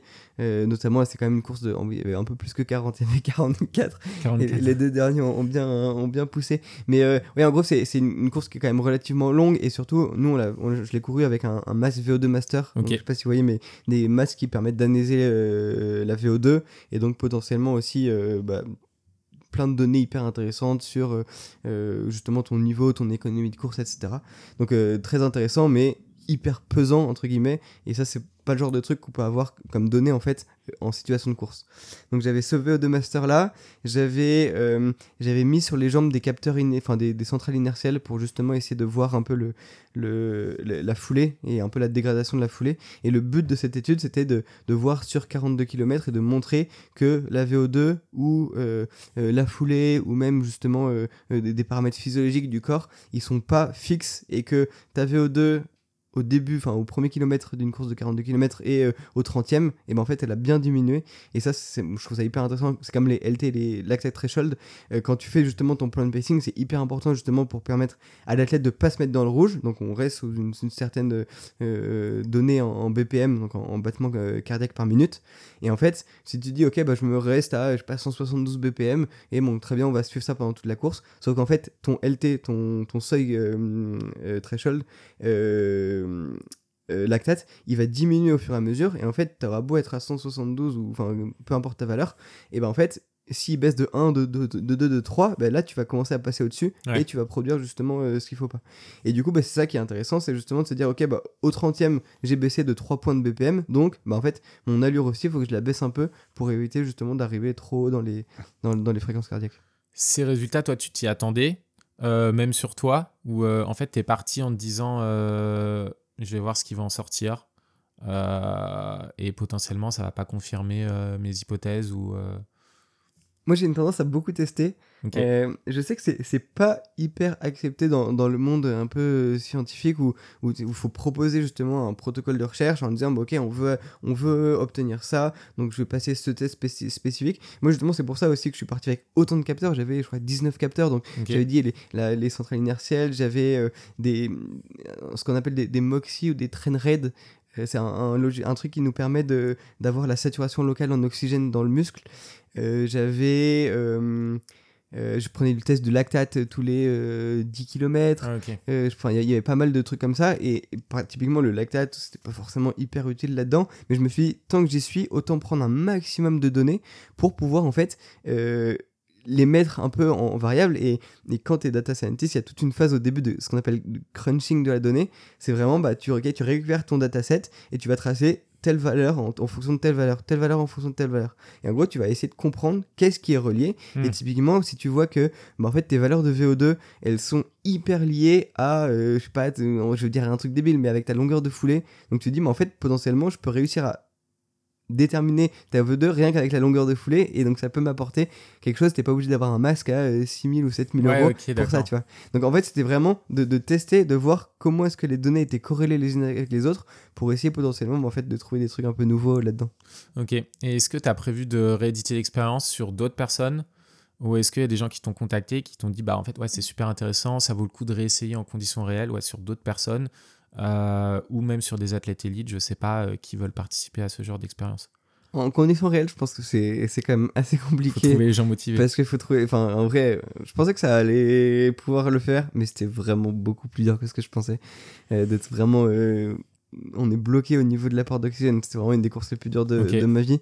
Euh, mais, mais par contre, sur, à plus petite échelle, ouais, c'est hyper intéressant. Je l'ai fait avec Duncan, euh, Duncan Peria, donc champion de France de, de marathon, quand il a voulu euh, euh, faire l'UTMB. C'était un énorme défi parce qu'il venait justement de la course sur route. Il s'est mis au trail. Donc moi, je me suis dit, c'est un, un défi énorme. Ouais. Comment est-ce qu'avec la data, je vais pouvoir l'aider? Et du coup, en fait, on lui a fait des, des- des séances en côte, justement, pour voir un peu son économie de course en courant, à quel point est-ce qu'il devait pousser sur le plat et à quel point il devait pousser en montée ou, non. Et, euh, justement, c'était ça qui était intéressant de, voir, justement, où est-ce qu'il pouvait gagner du temps et quelle était un peu le, la meilleure optimisation possible. Moi, je suis vraiment dans une logi- logique d'optimisation, optimisation justement de son allure pour en fait bah, avoir le moins de dépenses énergétiques possible et, en fait bah, le meilleur résultat à l'arrivée. Ok, en fait, faut expliquer aux gens le principe des, des gains marginaux. Euh, L'athlète a un, te- un potentiel X, on va dire, et euh, toi, tu es là pour ramener le petit pourcent, le 1%, le 2%. Et en l'occurrence, il faut vraiment bien comprendre que même sur bah, un athlète euh, comme, euh, comme Duncan, bah, s'il améliore sa perf de 1% sur marathon ou même sur l'UTMB, les conséquences, elles sont vraiment incroyables, même en termes de, en termes de secondes. L'écart à la fin, il est vraiment énorme. Donc du coup, est-ce que sur ce cas particulier, euh, bon, même si sa course euh, n'est pas allée n'est pas allée au bout, euh, est-ce que sur ces pentes-là, il a mis en place des choses que toi, tu avais préconisées? Est-ce que tu as pu voir sur le terrain concrètement si ça avait permis d'améliorer un tout petit peu sa performance? Ah ouais, effectivement, vous avez sûrement dû suivre l'UTMB 2023, mais il est parti beaucoup trop vite et même plus vite que les plans que je lui avais fait. Après, du coup, il, a été obligé de mettre le, le clignotant au kilomètre 51, si je dis pas de bêtises. Mais euh, après, je pense que ça, c'était aussi dû à d'autres choses, un défaut d'alimentation, enfin, il a eu des maux de ventre. Donc en vrai, c'est. Ouais.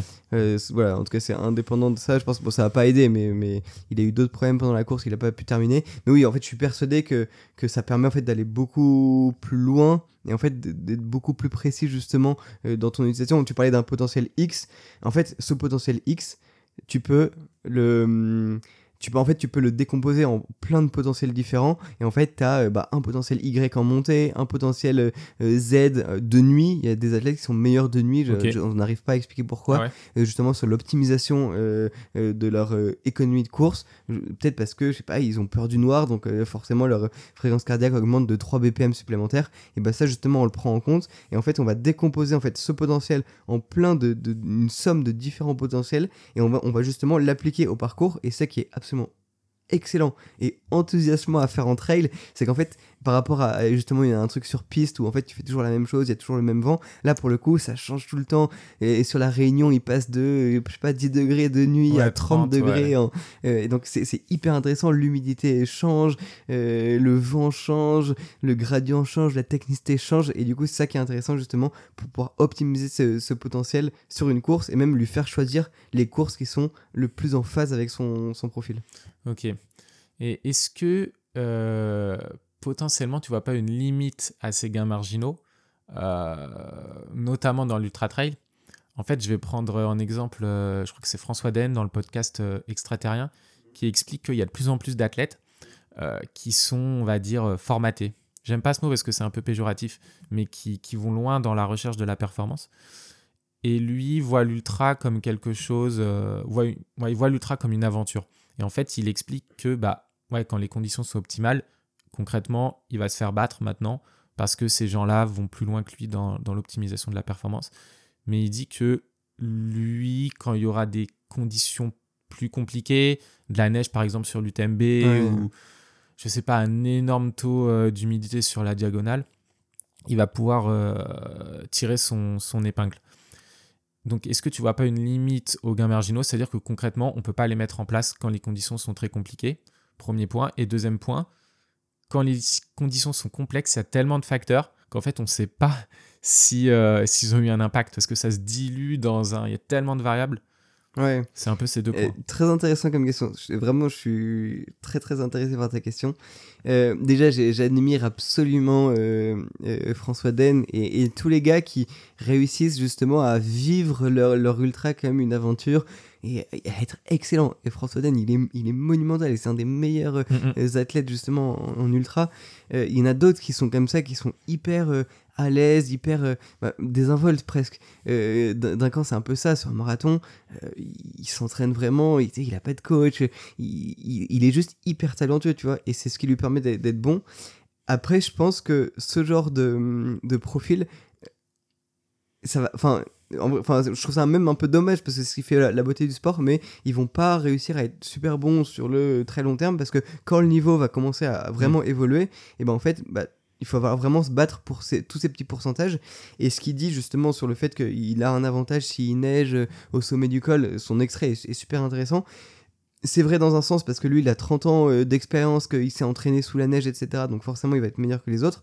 Mais justement, je pense que là où mon côté data peut apporter justement quelque chose, c'est que bah, en fait moi je vais pouvoir prédire euh, cette neige, donc je vais pouvoir lui Mm. dire à mon athlète de prendre une veste supplémentaire. Et typiquement on travaille même avec des méthodes, enfin des, des modèles météo qui disent ok entre le 32e et le 37,5 il y a un risque de pluie de je sais pas 90% donc à ce ravito tu vas partir avec ton kawaii alors que d'autres vont pas le faire et, et, François il aura sup- il aura beau super bien connaître euh, le parcours etc bah justement si il perd une minute à mettre sa veste parce que bah en fait il avait pas capté et il voit que l'eau tombe ok il saura le faire parce que bah il a eu 10 averses dans tous ses entraînements mais par contre moi j'aurais peut-être gagné 7 minutes supplémentaires à justement réussir à prévoir justement l'imprévisible, moi c'est ce que j'essaie de faire au maximum.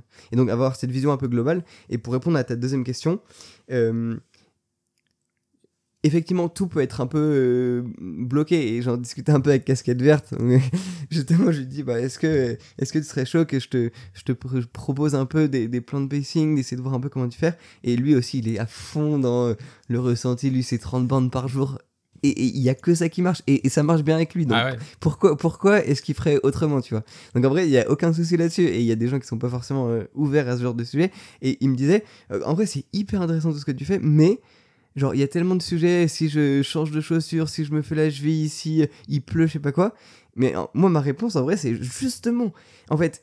Si on commence pas maintenant à avoir genre déjà un modèle de VAP qui fonctionne, et ben en fait on pourra jamais réussir à, arriver au but final qui est vraiment de prévoir que degré par degré il faudra mettre ce t-shirt, avoir un, un, truc qui est plus noir parce qu'il faut que ça re- reflète un peu les trucs du, du soleil, plus analyser les concurrents. Et si on commence pas par avoir un modèle de VAP et commencer à faire le travail que je fais, en fait, dans 10 ans, on est aussi en retard que maintenant et on va se faire bouffer par les Américains.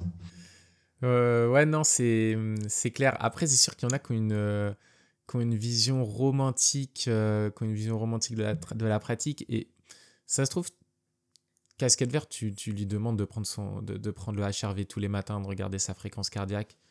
Et peut-être que ça va le dépasser et il va contre-performer parce que mentalement, ça va le perturber. Et y a, je pense qu'il y a aussi cette dimension mentale à prendre en compte. Euh, ouais, ça va le perturber et il va plus être capable de, de se donner à 100%. Il est sur la course. Sur la course, en fait, il vit son truc, quoi. Lui, Mhm. il est dans un. Je pense qu'il est dans. Ouais, il se, il se met vraiment en mode aventure. Et les chiffres, tout ça, ça va le. Ça va le je pense.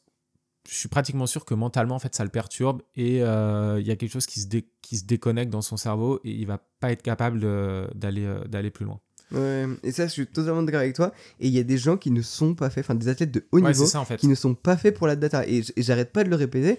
Il y a plein de gens qui me disent oui, mais la data c'est pas fait pour tout le monde. Mais, mais je- j'en suis persuadé. Et il y a des gens, ça va, et comme tu dis, ça va les saouler. Ils vont pas comprendre. En fait, il faut comprendre que le but du sport de haut niveau, c'est de réussir à s'entraîner. Et du coup, d'avoir du plaisir en s'entraînant.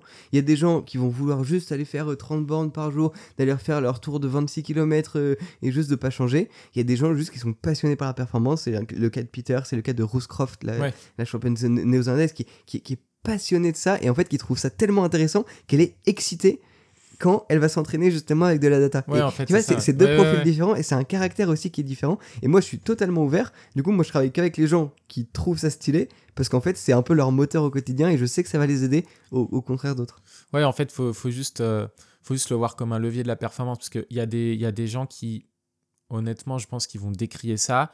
euh, ils vont dire que ça va à l'encontre de ce qu'on peut appeler communément euh, l'esprit trail. Effectivement, c'est pas. Les gens dans leur majorité, Ok, ne- ouais. on, on va en parler, mais les gens majorité, même moi, hein, même moi, je suis fan de toutes euh, des données et tout, mais c'est vrai que me dire que ça se trouve un jour les gens ils vont avoir leur euh, leurs données de puissance sur leur montre comme on fait en cyclisme, je me dis euh, ouais c'est c'est bizarre quand même. C'est euh, ça dénate en fait et ça encore plus dans l'ultra parce que il y a l'esprit dans, dans- il y a l'esprit collectif dans la tête des gens. L'ultra, c'est vraiment une aventure. Euh, c'est mythique. C'est le, le gars, il part, ou la fille, elle part avec son, son sac, ses bâtons, et en fait, il n'y a rien d'autre. Et je pense que les gens ont peur de ça. Ont, ont peur que, que l'ultra soit, déna- soit dénaturé. Et en réalité, je les, euh, je les comprends. Je les comprends assez bien. Mais euh, donc, du coup, toi, je pense que tu as des arguments pour contrer le fait que certaines personnes disent ça va à l'encontre de l'esprit. Donc, je suis curieux. Déjà, je vais pas du tout contrer parce que moi aussi, je suis un fan absolu Ouais. de, de l'esprit trail. Quand t'as justement, enfin, je passe ma vie en montagne, Ouais. euh, en hiver, je suis sur les skis tout le temps. Je vais, enfin, en vrai, j'adore justement l'aventure, la montagne. Euh, je suis un énorme romantique de la performance. En vrai, euh, j'adore. j'ai pleuré devant les, les victoires et les défaites de, de, de Fourcade et de Fillon-Maillet. Enfin, je suis un, un passionné justement de, de l'émotion qui va avec le sport. Et, et en fait, je pense que c'est deux choses qui peuvent aller très bien ensemble. Et justement, j'ai j'ai- effectivement, comme tu dis, je, je- je m'attache vraiment à, à défendre ce point-là. Euh, déjà, je pense qu'il y a un truc, c'est qu'on voit l'ultra trail comme. Et c'est un des seuls sports justement qui, est, qui nous permet de nous confronter à nos idoles. Donc en fait, on va pouvoir Ouais. courir la même course que Kylian C'est Jornet. vrai, c'est vrai qu'il y a de ça. Et ça, c'est assez, assez fou, c'est assez fondamental. Et, et je pense que ça, c'est un des trucs qu'il faut garder bien en tête. Et quand tu dis que on va aller augmenter justement la performance, on va regarder les données de puissance, etc., dans tous les cas, on va être obligé de le faire parce que les meilleurs vont le faire. Donc, Ouais. en, en- en soi, je me dis, bah, en fait, je suis obligé d'occuper le terrain parce que même si, bah, en fait, il y a potentiellement des dérives ou je sais pas quoi, bah, si je le fais pas, d'autres le feront mieux que moi. Donc, autant aller maîtriser à fond le truc et potentiellement, justement, je sais qu'il y a certaines instances qui vont venir euh, un peu mettre leur nez là-dedans, comme l'UCI qui vient euh, bloquer les, les capteurs de, de glucose sur les courses ou justement les, les interdire. Et justement, je me dis, si je suis le meilleur du monde à, à maîtriser un peu cette utilisation de la donnée, potentiellement j'aurai mon mot à dire dans ces instances. Ouais. Et potentiellement, justement, avec mon esprit d'amoureux du trail, bah, je pourrais justement bah, venir cloisonner, dire que ce capteur, ok, bah en fait c'est vraiment euh, nul. Et par contre, ce- cet autre capteur, il y a vraiment cette notion justement de euh, protection de la santé ou des choses comme ça. Donc déjà, je pense que euh, ce- ce- cette casquette amoureux du trail, amoureux de l'esprit trail, en fait, je, je la garde vraiment profondément. Ouais. Et, et j'espère en tout cas ne pas aller à, à l'encontre de ce, de, de- de ce principe-là. Et, et du coup, deux points euh, là-dessus. Déjà, je pense que c'est un sport qu'on pratique avec les élites, mais comme tu vois en tennis, les mecs ils sont monstrueux en data, ils analysent tout, je sais pas quoi, etc. Et en même temps, bah, euh, tu vas faire un tennis auprès de ta piscine et, et- et tu peux profiter, tu vois. Donc tu peux vraiment avoir ces deux côtés, d'avoir un athlète qui regarde ses puissances de watts à la montre. Euh, c'est- pas encore arrivé, j'y crois pas encore, mais, mais qui regarde ses, ses, ses datas de Ouais. puissance à la montre, et à côté, un mec qui va faire son ultra et qui va se régaler et qui va faire ça aux sensations.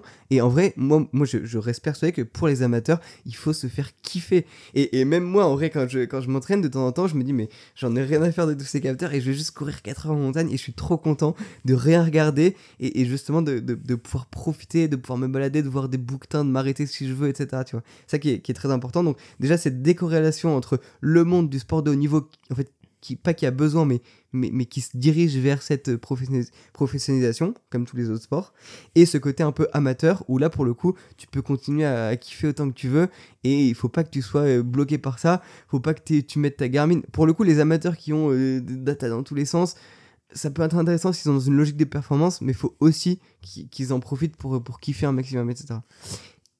Et le deuxième point, euh, justement pour, pour finir un peu là-dessus, c'était que... euh, Ah, T'as perdu ton, ton deuxième point. il est hyper Le intéressant. plus. rapport Je- à l'esprit trail. Attends, attends, attends. Oui, oui, c'est ça. J'ai... Et il y a d'autres sports qui sont bien plus en avance que le trail, notamment. Et on bosse justement pas mal en triathlon, en vélo, etc. Mm.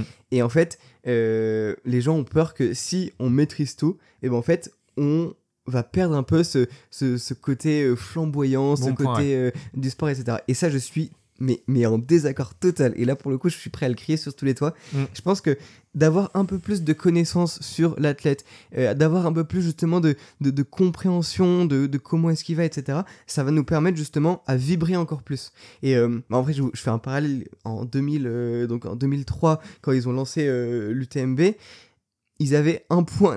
non, la première année, ils avaient même pas de point de, de passage, donc ils savaient même pas où ils étaient dans la montagne. Donc déjà, en vrai, pour, pour le spectateur, en- dé- déjà c'est dangereux Ouais. et en termes d'expérience utilisateur, euh, je suis pas persuadé que ce soit le meilleur. Donc c'est là que les, les Poletti ont lancé Live Trail pour la Mhm. première fois, où, où justement ils ont euh, mis des points de passage au fur et à mesure pour avoir au moins un classement intermédiaire à la moitié, tu vois. Ouais. Et te dire, ok, bah, le favori en fait est cinquième, qu'est-ce qui se passe? Et du coup, ça, ça crée un peu plus d'émotion, etc.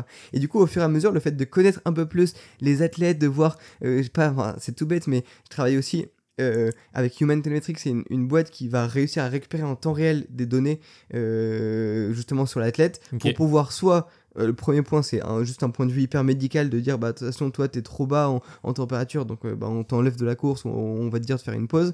Le deuxième, ça va être de- d'un point de vue de performance, te dire, ok, bah là, t'es un BPM au-dessus de ton threshold, donc il faut vraiment que tu diminues, sinon euh, t'es pas bien. Et le troisième qui m'intéresse beaucoup, c'est l'aspect broadcasting. Et en fait, c'est de dire, ok, bah, t'as cette donnée, je sais pas, de, de température interne, et en fait, tu vas le, le donner au speaker qui peut justement en broder un peu dessus et te dire, attention, là, là, c'est marrant, le mec est premier, mais par contre, il a une température interne qui est un degré de plus que les autres, donc potentiellement, ça vient mettre, je sais pas, et, et, et ça fait justement discuter les gens, ça fait rêver les gens. Sur le Northman, qui est un triathlon euh, en Norvège, un des Ouais. triathlons les plus durs du monde, et bah justement de- de- leur, leur classement est, est vraiment fait avec les pieds, tu comprends pas, etc.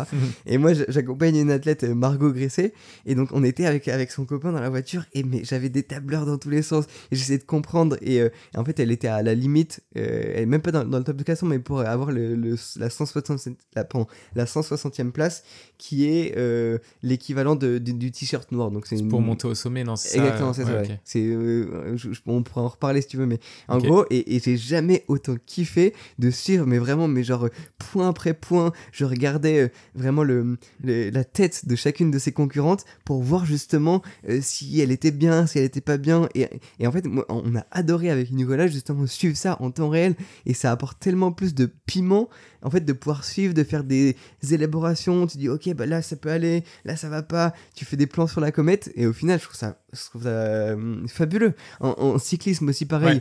Euh, c'est un sport qui est hyper data, qui est hyper. Enfin, pour le ça coup, ils ont- progresse pas mal depuis 4-5 ans, je trouve, euh, sur la, la télé, en fait, sur Ouais. comment ils mettent euh, tout ça en musique, en fait. Ouais, Tu vois, les watts, etc. C'est c'est exactement. Et, et, quand en fait Froome a commencé à gagner, là je, suis- là, je suis d'accord. En fait, tout le monde a eu super peur parce que ça devenait hyper chiant. Et, et, et je me souviens de ce tweet phénoménal de, de Chris Froome en 2000. Je sais plus, quoi- je sais plus la- l'année exacte, mais en gros, il, il publie une photo. Il marquait euh, Merci euh, la France pour ces super beaux paysages. Et en fait, la photo, c'était la photo de son compteur de puissance. Ah oui, parce qu'ils regardaient toujours. euh, Exactement, donc ça c'était un peu chiant, mais depuis, alors, quand on voit bah, justement euh, l'arrivée de, de Pogacar, de, de, de Vingegaard, etc., et même des, des gens qui, qui ont dynamité les courses, c'est les mecs qui connaissent leur propre watt euh, au, au- au- au gramme près, enfin euh, au watt près, ils sont super bons, et pourtant on n'a jamais autant vibré que les trois derniers euh, Tours de France, parce que ça attaquait dans tous les sens, parce que les mecs étaient justement Mm. un peu sûrs de leur forme, et ils savaient justement quand créer un, un tournant dans la course, et en fait bah, on, on s'est bien amusé grâce à ça. Non, c'est clair.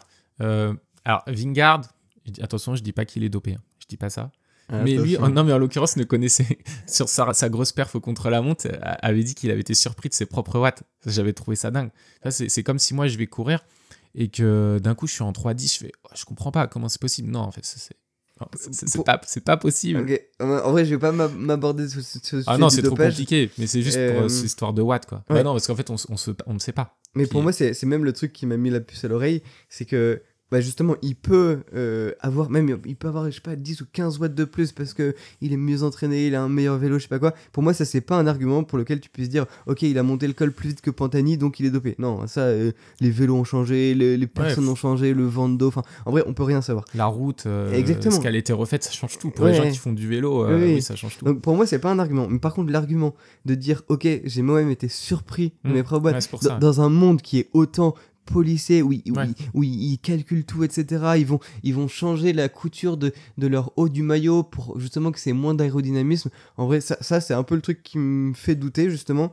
Et, et ok, tu peux avoir un jour, enfin, il y a les jours euh, sans, mais il y a aussi les jours avec. Ok, tu peux avoir un jour avec parce que tu as justement euh, euh, bossé ton pic de forme pour qu'il Ouais. arrive spécifiquement sur ce jour-là. Moi, j'étais sur la, sur la route. Ouais. À Combloux euh, ce jour-là, Dans la montée J'étais dans la montée Ouais. et j'ai justement j'étais photographe sur le sur le coup.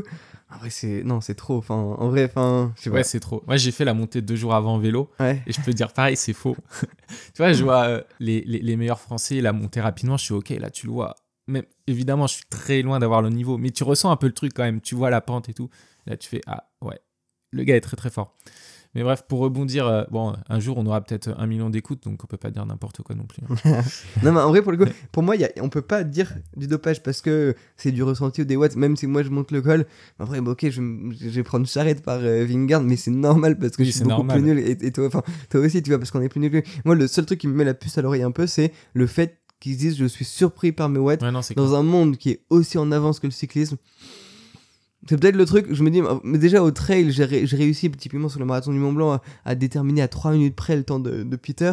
Ouais. Si, si des mecs qui ont des années de lumière d'avance sur nous, parce que ils ont, en fait, en, en trail, on est un peu en retard. Déjà parce qu'il y a eu beaucoup moins d'argent à, ce- moment-là, mais surtout parce que on a moins de données euh, euh, en fait claires sur la performance. En, en vélo, ils ont des watts, donc c'est très facile justement d'estimer. En, en fait, en course de trail, on n'a ni de watts ni d'allure parce que on n'est pas sur un terrain plat. Et donc en fait, c'est assez compliqué Mhm. justement d'atteindre ça. Donc on arrive justement avec la VAP qui commence à arriver peut-être un peu avec les watts d'ici quelques années, mais, mais, mais c'est vrai qu'on a perdu tout ce temps-là et je pense qu'on va pouvoir réussir à être aussi précis que le, que le vélo dans les années qui vont venir. C'est intéressant qu'on parle de vélo parce qu'en fait, tu as travaillé aussi euh, sur des triathlons. Bah, en l'occurrence, le, le Northman. Je crois que tu as travaillé sur d'autres triathlons, le format 24 heures, des choses comme ça. Est-ce que tu arrives à faire des parallèles avec le trail? Est-ce que tu as pu tirer des enseignements de, ces épreuves sur le. Enfin, tu as réussi à faire la transposition sur le trail? Euh, c'est quand même des efforts qui sont très différents. Ouais. Donc, euh, moi, pour le coup, j'étais assez calé dans le monde du trail, mais j'ai vraiment dû faire une grosse remise à niveau euh, en, en triathlon. Ok. Et c'est tout bête, mais genre, je pense que si tu veux être data euh, scientist, justement, ou head of performance dans un sport en particulier, faut que tu l'aies vraiment beaucoup pratiqué, tu l'aies beaucoup compris, faut que tu aies énormément discuté avec les athlètes parce que sinon t'es paumé paumé. Donc ça c'est un, vrai conseil.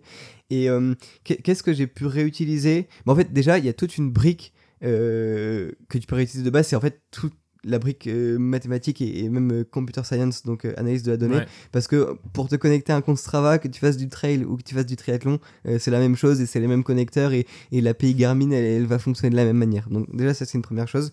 Après, il y a un truc qui m'a pas mal aidé, c'est bah, tous les modèles de, de physiologie qui sont quand même relativement euh, classiques. Et après, c'est vrai qu'il y, a- il y a toutes euh, en fait, des, des briques et même tous nos modèles, ils sont différents. Notamment en, en triathlon, bah, tu as, le... euh, les temps de transition qu'il faut que tu mettes en place en plus, euh, tous les travaux justement sur la fréquence cardiaque qui sont en fait globalement même totalement différents parce que Ok. bah, c'est pas le même effort, c'est pas les mêmes groupes musculaires qui jouent. Donc en fait, ton ordinateur qui lui, en fait, ne, ne comprend rien à ça parce que lui, c'est juste des chiffres qui bah sortent. ouais. Et justement, faut que tu ailles l'aider un peu avec ça en lui disant, bah ok, fais attention, là c'est du vélo, donc tu lui expliques, tu essaies de lui montrer un peu ce que c'est du vélo, tu essaies de l'entraîner justement euh, là-dessus. Et oui, effectivement, euh, tu dois quand même repartir de, de la base sur beaucoup de trucs. ouais. Du coup, c'est intéressant parce que des gens pourraient dire euh, en fait, ok, c'est juste un data scientist, il est avec son petit PC. C'est un geek même. En fait, il connaît rien en physiologie. Alors que je suppose que tu connais pas mal de choses.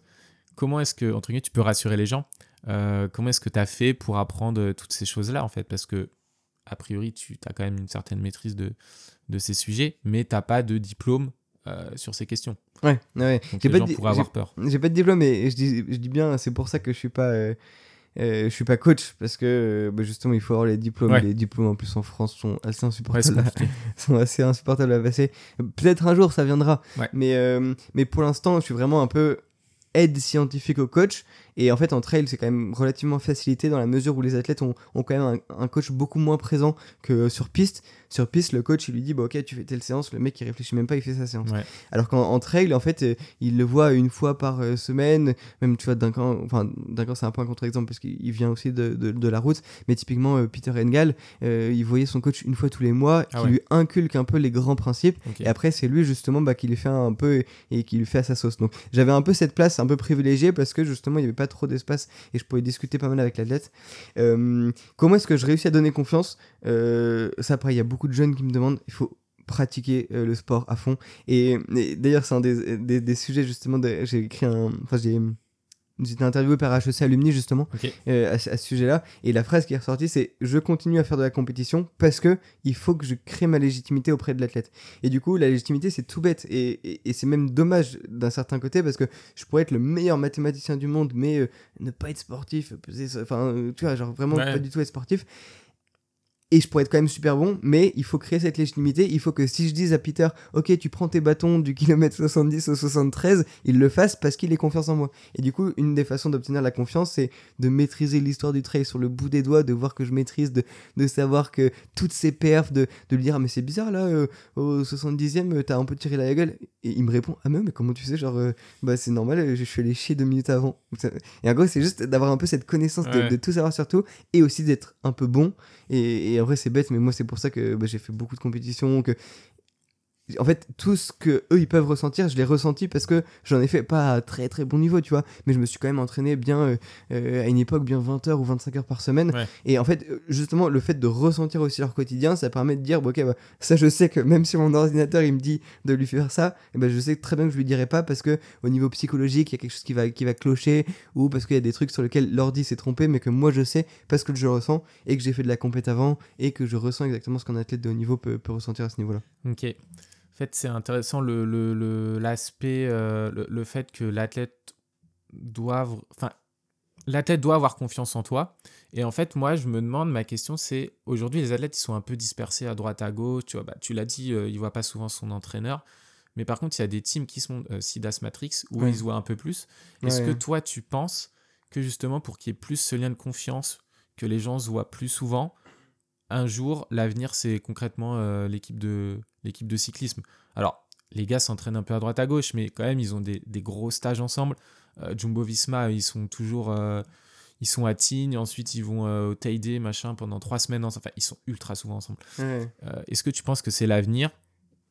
Enfin, est-ce que c'est ta volonté et est-ce que ça va se passer? C'est pas la même chose. C'est super, super, super marrant comme question. Et justement, moi, en vrai, c'était clairement mon objectif. Au début, quand, quand j'ai commencé à fonder Enduro, bah, justement, je me dis comment est-ce que je peux faire? Et ça, c'était clairement ma grosse idée avec un, même un, un- un business model assez défini derrière. C'était en fait euh, de créer une, en fait, une team, non pas juste de trail, mais de sport d'endurance outdoor.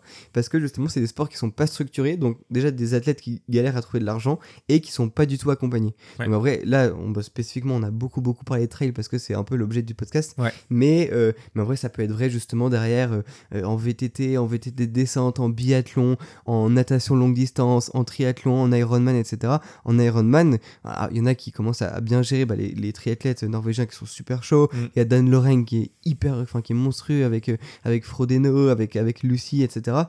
Mais euh, la plupart, justement, ils sont complètement à l'ouest. Et je suis sûr que sur un Kona, tu aurais des trucs monstrueux à faire si tu, justement, tu réussis à bien gérer tes zones d'intensité sur le vélo, la natation et, la course à pied.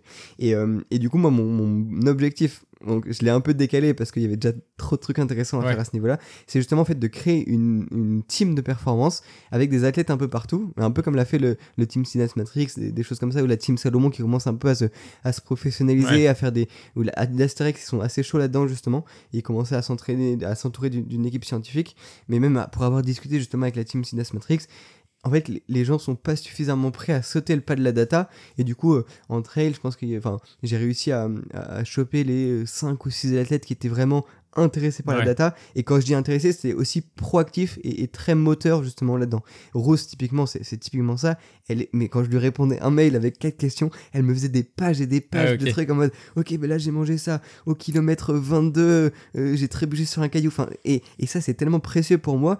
Mais il y a, y a des gens qui en vont en avoir rien à faire. Et je vais pouvoir, en fait, je vais, je vais leur extorquer quelques réponses, mais ce sera pas suffisant pour avoir une vraie relation de, de confiance et même de compréhension avec, euh, avec l'athlète.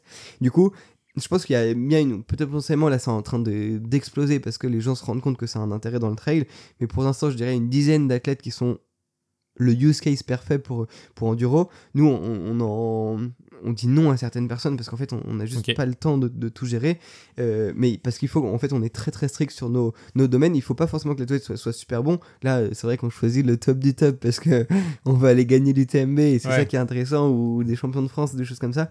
Mais, mais, mais on, on veut justement essayer d'aller optimiser ce- cet aspect et, euh, et potentiellement à terme, ce serait justement de, de créer ce, ce type d'équipe de trail. Et moi, j'y crois. Ouais, j'y crois. Pour répondre à ta, du coup à ta deuxième question, j'y crois à 100%. Je pense que d'ici deux ou trois ans, Ah, toutes les équipes seront comme rapidement. ça. Ouais, parce que bah, en fait c'est en train d'arriver. Il y a d'autres acteurs qui sont en train d'arriver au fur et à mesure dans le monde du trail. Euh, des grosses marques qui voient qu'il y a un énorme euh, impact. Je pense que le trail a cet avantage sur la course sur route qu'il y a énormément de pognon à se faire pour les marques parce qu'il y a tout un imaginaire c'est quand même des, des chaussures à euh, je sais pas 100 200 300 200. euros il y a des il y a des camelback à 250 euros c'est c'est lunaire en C'est vrai trop. c'est trop on, Ouais. on peut le dire on le dit Ah oui, c'est Ouais. trop cher. en vrai, mais moi qui ai commencé euh, euh, le trail, vraiment, mais, mais je partais en short, mais j'étais le, le pire des. Enfin, vraiment, et j'ai adoré cet esprit où en mode j'avais des, des chaussures à, à 3 francs 6 sous et, et je partais dehors. Là, quand je vois des, des camelback à 250 euros, et ouais, enfin, après, c'est nos sponsors et tout, donc euh, on va pas trop critiquer, mais, Ouais. mais pour moi, c'est c'est beaucoup trop. Et pour moi, pour t'amuser en montagne, t'as pas besoin de autant de, de matériel. Ça, ça peut être intéressant parce qu'il y a des, des notions de sécurité, c'est bien d'avoir justement tout à disposition, mais, mais, mais je trouve ça un, un petit peu dommage aussi de ce côté-là. Mais, mais ce qui prouve aussi que les marques s'y intéressent, il y a des gens qui achètent, donc en vrai, bah, c'est-à-dire que le, le business model il, il marche bien, tu Mm. vois. Et après, ça permet aussi de mettre un peu plus d'argent. Salomon le fait super bien avec les, les Golden Trail Series, euh, bah, qui ont lieu d'ailleurs la, la finale juste euh, ce week-end-là, euh, parce que justement, ça met un peu de visibilité. Là, ils vont commencer euh, potentiellement à, à- à mettre un peu d'argent sur les droits TV, donc ça veut dire que c'est un sport qui est en pleine expansion et on en a besoin pour faire progresser le sport. Pour créer des teams, du coup. Et pour créer des teams, Mais exactement. En fait, moi, je, je crois vraiment dans le, dans le fait que les gains marginaux puissent aider certains athlètes. Mais en fait, je me dis, la discipline est tellement jeune que j'ai l'impression qu'il y a des gens qui, sans beaucoup d'entraînement, arrivent déjà à performer très très haut. Et je me dis, est-ce que le taf est déjà fait en amont? Tu vois, pour moi, le- les gains marginaux, c'est la cerise sur le gâteau. Tu rajoutes 1, 2, 3%. Mais est-ce que le travail d'entraînement est vraiment bien fait en amont? Quand tu vois que. Alors, j'ai oublié son prénom, mais aujourd'hui, la, la fille qui gagne la mascarène sur la, la diagonale des fous, Ouais. on est fin octobre, euh, elle arrive septième au scratch. Elle a commencé le trail il y a un an. Et donc, elle a fait un an d'entraînement. Et donc là, je me dis, euh, ok, d'accord, il y a des gens qui arrivent à avoir ce niveau de performance aussi rapidement. Est-ce que ça vaut le coup d'aller plus loin tout simplement? En fait, tu vas en aider, mais comment expliquer que ces gens arrivent à performer déjà euh, ultra rapidement? Ouais. C'est- c'est, c'est, c'est- tu vois, C'est- Ça, c'est la grande question. C'est justement, tu parles de- d'Axel Henry. Je suis en, en direct sur les. tout à fait. Elle a donné une interview tout à l'heure, mais désolé, j'ai oublié son, son prénom. Pas de soucis, c'est ça qu'on est, en, on est en hyper connecté. J'ai passé ma journée sur les lives parce que moi, ça, mais ça me passionne en vrai Ouais, d'avoir ouais. les écarts, etc. Donc, euh, effectivement, mais, mais bon, déjà, ça pose une question. Déjà, le niveau euh, global des féminines sur les courses qui est en train de d'exploser. On voit. Courtenay, mais même Cathy Schell qui, bah, elle a dû terminer là, je pense. 6 7 Ouais, Huitième. elle est huitième. je crois, Elle a, elle a un peu, un peu, un peu baissé ou même Dixième, elle est passée dixième. Ouais. Je sais même pas si elle a terminé sa course, mais elle est quand même super bien placée. Et c'est c'est juste monstrueux comme niveau de performance. Euh, tu vois, elle va même potentiellement passer devant euh, François Den ou des, des- des gens comme ça. Donc déjà, bon, ça c'est un, un sujet à part. euh, On y reviendra ou, ou pas forcément, mais déjà c'est impressionnant ce, ce niveau. Euh, Ouais, en fait, il y a des gens qui ont un potentiel de dingue. euh, et typiquement, bah, elle, elle a un potentiel de dingue sans s'entraîner. Elle va réussir à être super forte. Donc en vrai, je pense qu'elle a même un, un- elle va exploser enfin je pense je la connais pas encore super bien parce qu'elle vient de percer tu vois Ouais. mais euh, elle va exploser les prochaines années parce qu'elle va pouvoir utiliser son potentiel et en plus justement rajouter bah, tout le travail euh, qu'on va pouvoir réaliser, toute l'expérience, etc. Là, elle a peut-être réalisé sa course entre guillemets de rêve, mais, euh, mais potentiellement aussi. euh, il faut avoir un jour parfait, etc. Il faut savoir gérer un peu des jours sans, tu vois. Potentiellement, bah, va apprendre tout ça pour Ouais. être encore plus euh, rigoureuse et être super bonne sur le Elle long terme. que du sucré aujourd'hui. Qu'est-ce qu'il y a Elle a mangé que du sucré. Ah ouais Elle a dit qu'elle a mangé que du sucré. que des pommes potes et des bars, rien d'autre. Comme quoi. Ah ouais. Après, en vrai, c'est sur du. La mascarine, c'est quoi? C'est. euh, plus court. En vrai, c'est plus court. Ça se termine en 8 heures. Je veux pas dire n'importe quoi, mais. Ouais, elle, le finit en, en- en 9h35. 9h35. Ouais. Donc tu vois, c'est que la même globalement euh, Ça- assez, ça peut assez passer. rapide, ouais. Euh, en vrai, je suis pas sûr que typiquement Peter sur la, sur la CCC, il a pas mangé beaucoup de salé non plus, tu vois. Ouais, ouais, non, ça Donc, euh, et en soi, sur un effort qui est relativement aussi court, et surtout en fait, plus tu dis effort court, donc un effort de 9 heures, tu dis bah, fréquence cardiaque hyper élevée, euh, bah, justement pour soutenir cette allure-là, en fait, tu vas forcément devoir aller taper que dans les sucres parce que tu as tes deux filières Ouais. énergétiques, et justement, bah, en fait, bah, tu vas pas avoir le temps, entre guillemets, d'aller taper dans les filières euh, lipolytiques, et donc en fait, tu vas être obligé bah, de beaucoup, beaucoup manger du sucre. Et... Donc, c'est pas si choquant que ça. Mais, mais effectivement, il y a des gens qui sont super bons et même des gens qui sont arrivés sur le tard. Je passe à, à, à, à Casquette Vert, donc Alexandre Mathieu Blanchard. euh, Mathieu Blanchard, des gens comme ça. Hirondelle aussi, un peu. euh, Exactement. Et c'est- c'est assez impressionnant d'un certain côté. Mais après, c'est parce qu'ils avaient un potentiel de dingue qui n'était pas encore suffisamment euh, développé. Là, ils s'y mettent. Et euh, oui, c'est des super profils. Et, mais, mais je pense que les gains marginaux restent intéressants.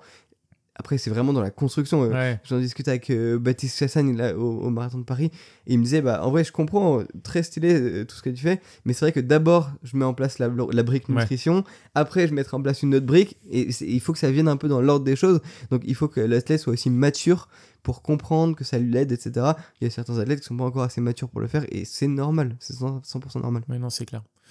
Là, là, j'ai une, j'ai une question. Tu parlais des filières. Ça m'a fait, ça m'a fait tilt. En fait, je me demande, est-ce que, euh, je suis pas un ultra connaisseur, mais est-ce que les gens qui percent vraiment sur ultra, c'est juste qu'en fait, ils ont une grosse capacité à utiliser la filière, euh, la lipidique parce qu'en en fait, ils ont fait plein de choses dans leur enfance, mais juste qui n'est pas de l'ultra trail. hein. Ils ont fait du sport, n'importe quoi, euh, vraiment n'importe quel sport. Tu ils ont bougé et tout.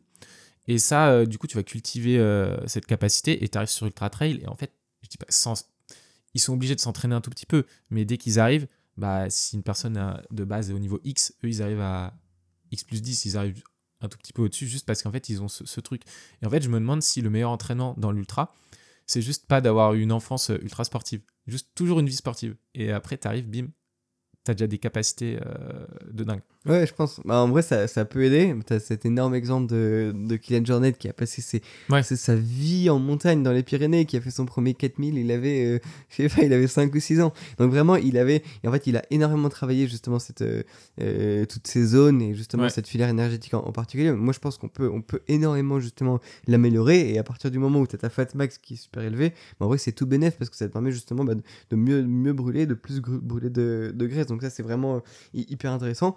Et, mais après, justement, il y a aussi d'autres contre-exemples. On voit bah, notamment euh, Mathieu Blanchard ou, Alexandre Bouchex qui ont commencé quand même plus tard. Est-ce que eux, ils ont été hyper actifs pendant Ils ont leur, fait un euh, peu de sport quand même. pendant leur, oui, Ah, D'après ce que j'ai compris, un peu, mais. bah déjà ça, ça aidait, tu vois. Ouais. Et pour moi, il y a les prédispositions qui sont hyper naturelles, euh, donc vraiment c'est avant la naissance. Et après, tu as aussi des, de l'acquis que tu arrives au fur et à mesure. Et, je suis persuadé, pour moi, une carrière sportive, ça se commence, mais vraiment depuis l'âge zéro. C'est un, petit bébé qui, euh, qui marchait même 300 mètres par jour euh, à son âge. En vrai, je, suis- persuadé, et je pense que c'est aussi un des trucs qui peut faire peur dans l'analyse et dans l'optimisation des gains marginaux, c'est est-ce qu'on va pas créer des, des, des, des, des bébés champions? C'est un côté très... Gabe euh. Qu'est-ce qu'il y a? Les Ouais, frères. bah, euh, mais typiquement, et eux, ils ont commencé super tôt et, et ils n'ont pas eu le choix, entre guillemets. Et ça veut dire que de l'âge 0 jusqu'à l'âge, euh, je sais pas, 29 quand, ou, ou, ou 30, quand, ils ont, quand ils vont avoir fini euh, leur, euh, leur carrière, c'est que c'est zéro alcool, zéro soirée, zéro life, euh, enfin plein de trucs comme ça, tu vois. Ouais. Et, et ça, pour le coup, c'est un peu une. Tu bah, as bossé dans les couloirs de performance, donc je pense que tu dois Mm. un peu maîtriser le sujet. Mais justement, c'est ça, c'est un des trucs qui peut faire peur justement dans l'optimisation de la performance, c'est en fait d'aller toucher bah, directement les enfants parce que un enfant bon, c'est quelqu'un. Sam Ledlow aussi, il a commencé, il avait 13 ans. J'ai vu une de ses sorties. euh, Ah, ok, je savais pas. et je crois qu'il il faisait déjà des 100 bornes à 13 ans, enfin des trucs hallucinants. Et parce qu'en fait, il, il- s'envoyait déjà du volume depuis qu'il est tout petit. Du coup, tu m'étonnes qu'il réussit à faire des, du volume monstrueux maintenant. Mais en fait, c'est parce qu'il a commencé euh, 10 ans avant nous, tu vois. Ouais, non, pas 10 ans, enfin, on a commencé tôt aussi, tu Non, vois. non, mais oui, mais je vois, c'est juste une, ouais, c'est une machine à rouler, à courir euh, longtemps et tout. Exactement, ouais. Ok. Bon, on a parlé de pas mal de performances pour les élites, mais là, c'est la, la grosse question. Euh, la question, on va dire, à un million d'euros. Est-ce que tu peux adapter tout ça euh, aux amateurs? Donc, euh, voilà, c'est l'amateur qui est à 98% de son potentiel. Je sais pas, c'est une personne qui vaut euh, 2h40 sur marathon, ce qui est déjà bien. Et juste lui, il a envie de s'améliorer parce que euh, parce c'est son kiff de, de, de juste s'améliorer un peu. Est-ce que toi, tu es prêt à accompagner ces gens-là? Est-ce que tu potentiellement proposes des choses pour les aider? Ouais, alors déjà, je pense que le. Pour les amateurs, euh, vraiment, pour les élites aussi, mais, mais c'est vraiment le, le kiff qui est important. Donc, il faut vraiment juste profiter. En fait, on fait du sport déjà parce qu'on adore ça. Ouais. Parce qu'en fait, mais il y a plusieurs façons justement de pourquoi est-ce qu'on adore ça. Est-ce que on adore être pendant une heure dans la montagne complètement déconnecté, sans téléphone? Ça, ça peut être une des façons justement euh, d'adorer le trail ou d'adorer la course à pied. Et une des raisons, ça peut être justement le, le stress positif qui est produit pendant la compétition. Du coup, là, c'est vraiment deux manières hyper différentes d'aborder le trail. Du coup, si juste c'est être complètement déconnecté, mais je dirais aux amateurs, mais, mais fuyez les gars marginaux, c'est le truc le plus chiant. Et Ouais. moi, j'ai des potes qui me disent, mais j'ai pas du tout envie d'en parler. Effectivement, ça peut être très relou, même tu vois, de prendre ça à HRV tous les matins, c'est un côté qui est hyper euh, casse, enfin très embêtant quoi. Ouais, non, c'est sûr. Et euh, du coup, il y a ce côté-là, en vrai, juste n'y allez pas, mais, mais continuez de profiter. Et moi, c'est c'est ce que je fais certaines fois. Moi, je suis vraiment en mode, bah, j'en ai marre, j'ai juste envie d'aller profiter. Et je pars en montagne tout seul, et c'est les meilleurs moments que, que je réussis à avoir. Après, il y a l'autre côté, si ta source de plaisir, c'est justement de, performer, d'aller chercher une seconde de plus, d'aller euh, euh, battre ton copain, d'aller battre ton frère jumeau, enfin je dis des trucs débiles, et bah oui, là pour le coup ça peut être intéressé. Il y a même des gens qui trouvent ça stylé de prendre leur HRV, tu vois. Parce qu'en fait, ils se disent, ok, bah là, je, je suis mon corps. C'est pas forcément que pour la performance, ça peut aussi pour être euh, le bien-être, la santé. Ouais. Il y a des gens qui reviennent de loin grâce au sport parce qu'ils ont perdu énormément de poids, etc. Donc c'est vraiment une seconde vie ou un second souffle pour eux. Ils ont arrêté la clope, enfin, c'est des trucs tout bêtes, tu vois, mais, mais, mais ça leur change un peu leur vie. Et là, pour le coup, je suis en mode, mais oui, complètement, vous pouvez carrément vous accrocher à ça parce que c'est le gain marginal en tant que tel qui vous apporte ça. C'est pas tout ce qui va autour, mais c'est vraiment ce, point euh, particulier. Et du coup, est-ce qu'on accompagne ce, genre de personnes? Pendant longtemps, justement, j'ai dit non, non, non, parce que j'étais à fond sur les athlètes euh, élites et j'avais besoin, en fait, d'avoir la légitimité d'a- d'apporter quelque chose. Et en fait, le, le meilleur point, et c'est pour, pour ça qu'on travaille beaucoup avec les élites, c'est que déjà, ça nous apporte la légitimité. En plus, ça nous permet d'être les meilleurs du monde sur les algorithmes, parce que si je dis une connerie à Duncan ou à Peter, bah, la, seconde d'après, je suis viré. Ouais, bah oui. Et je peux te dire que, que je ne travaille plus avec lui ni avec aucun autre. Donc euh, il y a vraiment un peu ce, ce stress. Il faut vraiment être super super bon. Il n'y a aucun droit à l'erreur. Et, euh, et surtout, moi, c'est vraiment ce qui me faisait kiffer d'aller vraiment euh, toucher le haut niveau et vraiment optimiser la performance à ce niveau-là parce que bah, t'as quand même le mec à gagner l'UTMB, à gagner une médaille d'or olympique. Donc c'est quand même des Ouais, trucs qui, grisant. qui font. Ouais, exactement. En fait, tu Et vis euh, limite un peu ton rêve par procuration. C'est exactement Euh, ça. Tu te dis, ouais, je vais envoyer quelqu'un au JO ou. Ah ouais, mais moi en rêve, a un truc c'était excitant, de- quoi. c'était de porter la, la, la tenue et la, la tenue de l'équipe de France, donc vraiment le, le maillot bleu, et euh, même potentiellement d'aller au JO. Enfin, vraiment, c'est des trucs qui m'ont habité quand j'étais tout petit. J'étais en mode, ok, trop bien. Mm, mm. Euh, moi, j'avais pas le niveau, donc ça c'était un autre truc, mais je me dis comment est-ce que je peux reprendre mon rêve? Et oui, effectivement, moi, et, et je le dis un peu comme euh, une parole en l'air, mais c'est vraiment mon, mon rêve, c'était d'être champion olympique en tant que data scientist, et même potentiellement d'aller bosser avec l'équipe de France olympique, des, des choses comme ça, parce que c'est un, un rêve qui se réalise. Et, et du coup, ouais, pour, pour revenir là-dessus, donc on a beaucoup fait les athlètes pro. Et, euh, et en fait, ça nous, enfin, je réussis très bien à, vivre avec ça et ça cartonne vachement bien, donc il n'y a aucun souci là-dessus. Et après, c'est vrai que ça peut être intéressant en fait de, de, bosser cette théorie du ruissellement. Euh, je sais pas si vous voyez ce que c'est, mais euh, c'est un concept que j'ai un peu développé justement dans ma master thesis, euh, The Down euh, Theory. C'est justement de, de prendre tout ce que tu as réussi à faire avec les athlètes, les athlètes pro, avec énormément, bah, justement. Ouais, c'est tout ce que, que tu as réussi justement à faire avec les athlètes pro. Euh, donc ça va être, euh, t'as mis quand même beaucoup d'argent, de temps euh, là-dedans, et en fait tu vas réussir à l'utiliser pour le mass market. Donc en vrai, un, un exemple tout bête, c'est euh, les Américains, euh, ils sont partis en guerre, ils avaient besoin de quelque chose pour chauffer leurs aliments, bim, ils ont inventé le micro-ondes, Et, et s'ils n'avaient pas justement eu cette idée en mode, ok, on a absolument besoin de faire cuire des choses dans le désert, et ben en fait, je pense que le, le micro-ondes ne serait Mhm. jamais, euh, n'aurait jamais été inventé. Et, et maintenant, tout le, le mass market justement l'utilise, euh, c'est dans les cuisines de, de chacun. Je pense que c'est la même chose pour la conquête spatiale. Si on n'avait pas eu un peu cette, euh, cette, cette lutte fratricide entre l'URSS et les États-Unis, on serait jamais allé sur la Lune parce qu'en fait, ils avaient juste des choses à se prouver. Et maintenant, bah, ça nous permet d'autres choses, etc. D'avoir des GPS, enfin d'avoir des satellites pour les GPS, etc.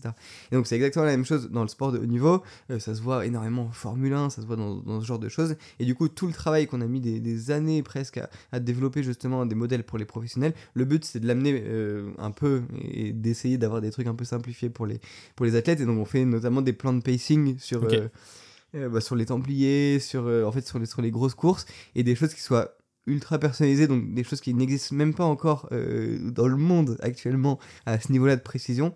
Et du coup, le but, ouais, potentiellement, c'est d'aller aider un peu des athlètes qui en auraient besoin, euh, d'avoir, je sais pas, une dizaine de pages de briefing sur euh, leur allure en fonction bah, un peu de leur niveau, en analysant leur compte Strava, parce qu'on on a cette brique-là, en analysant justement le, la météo, le vent, etc.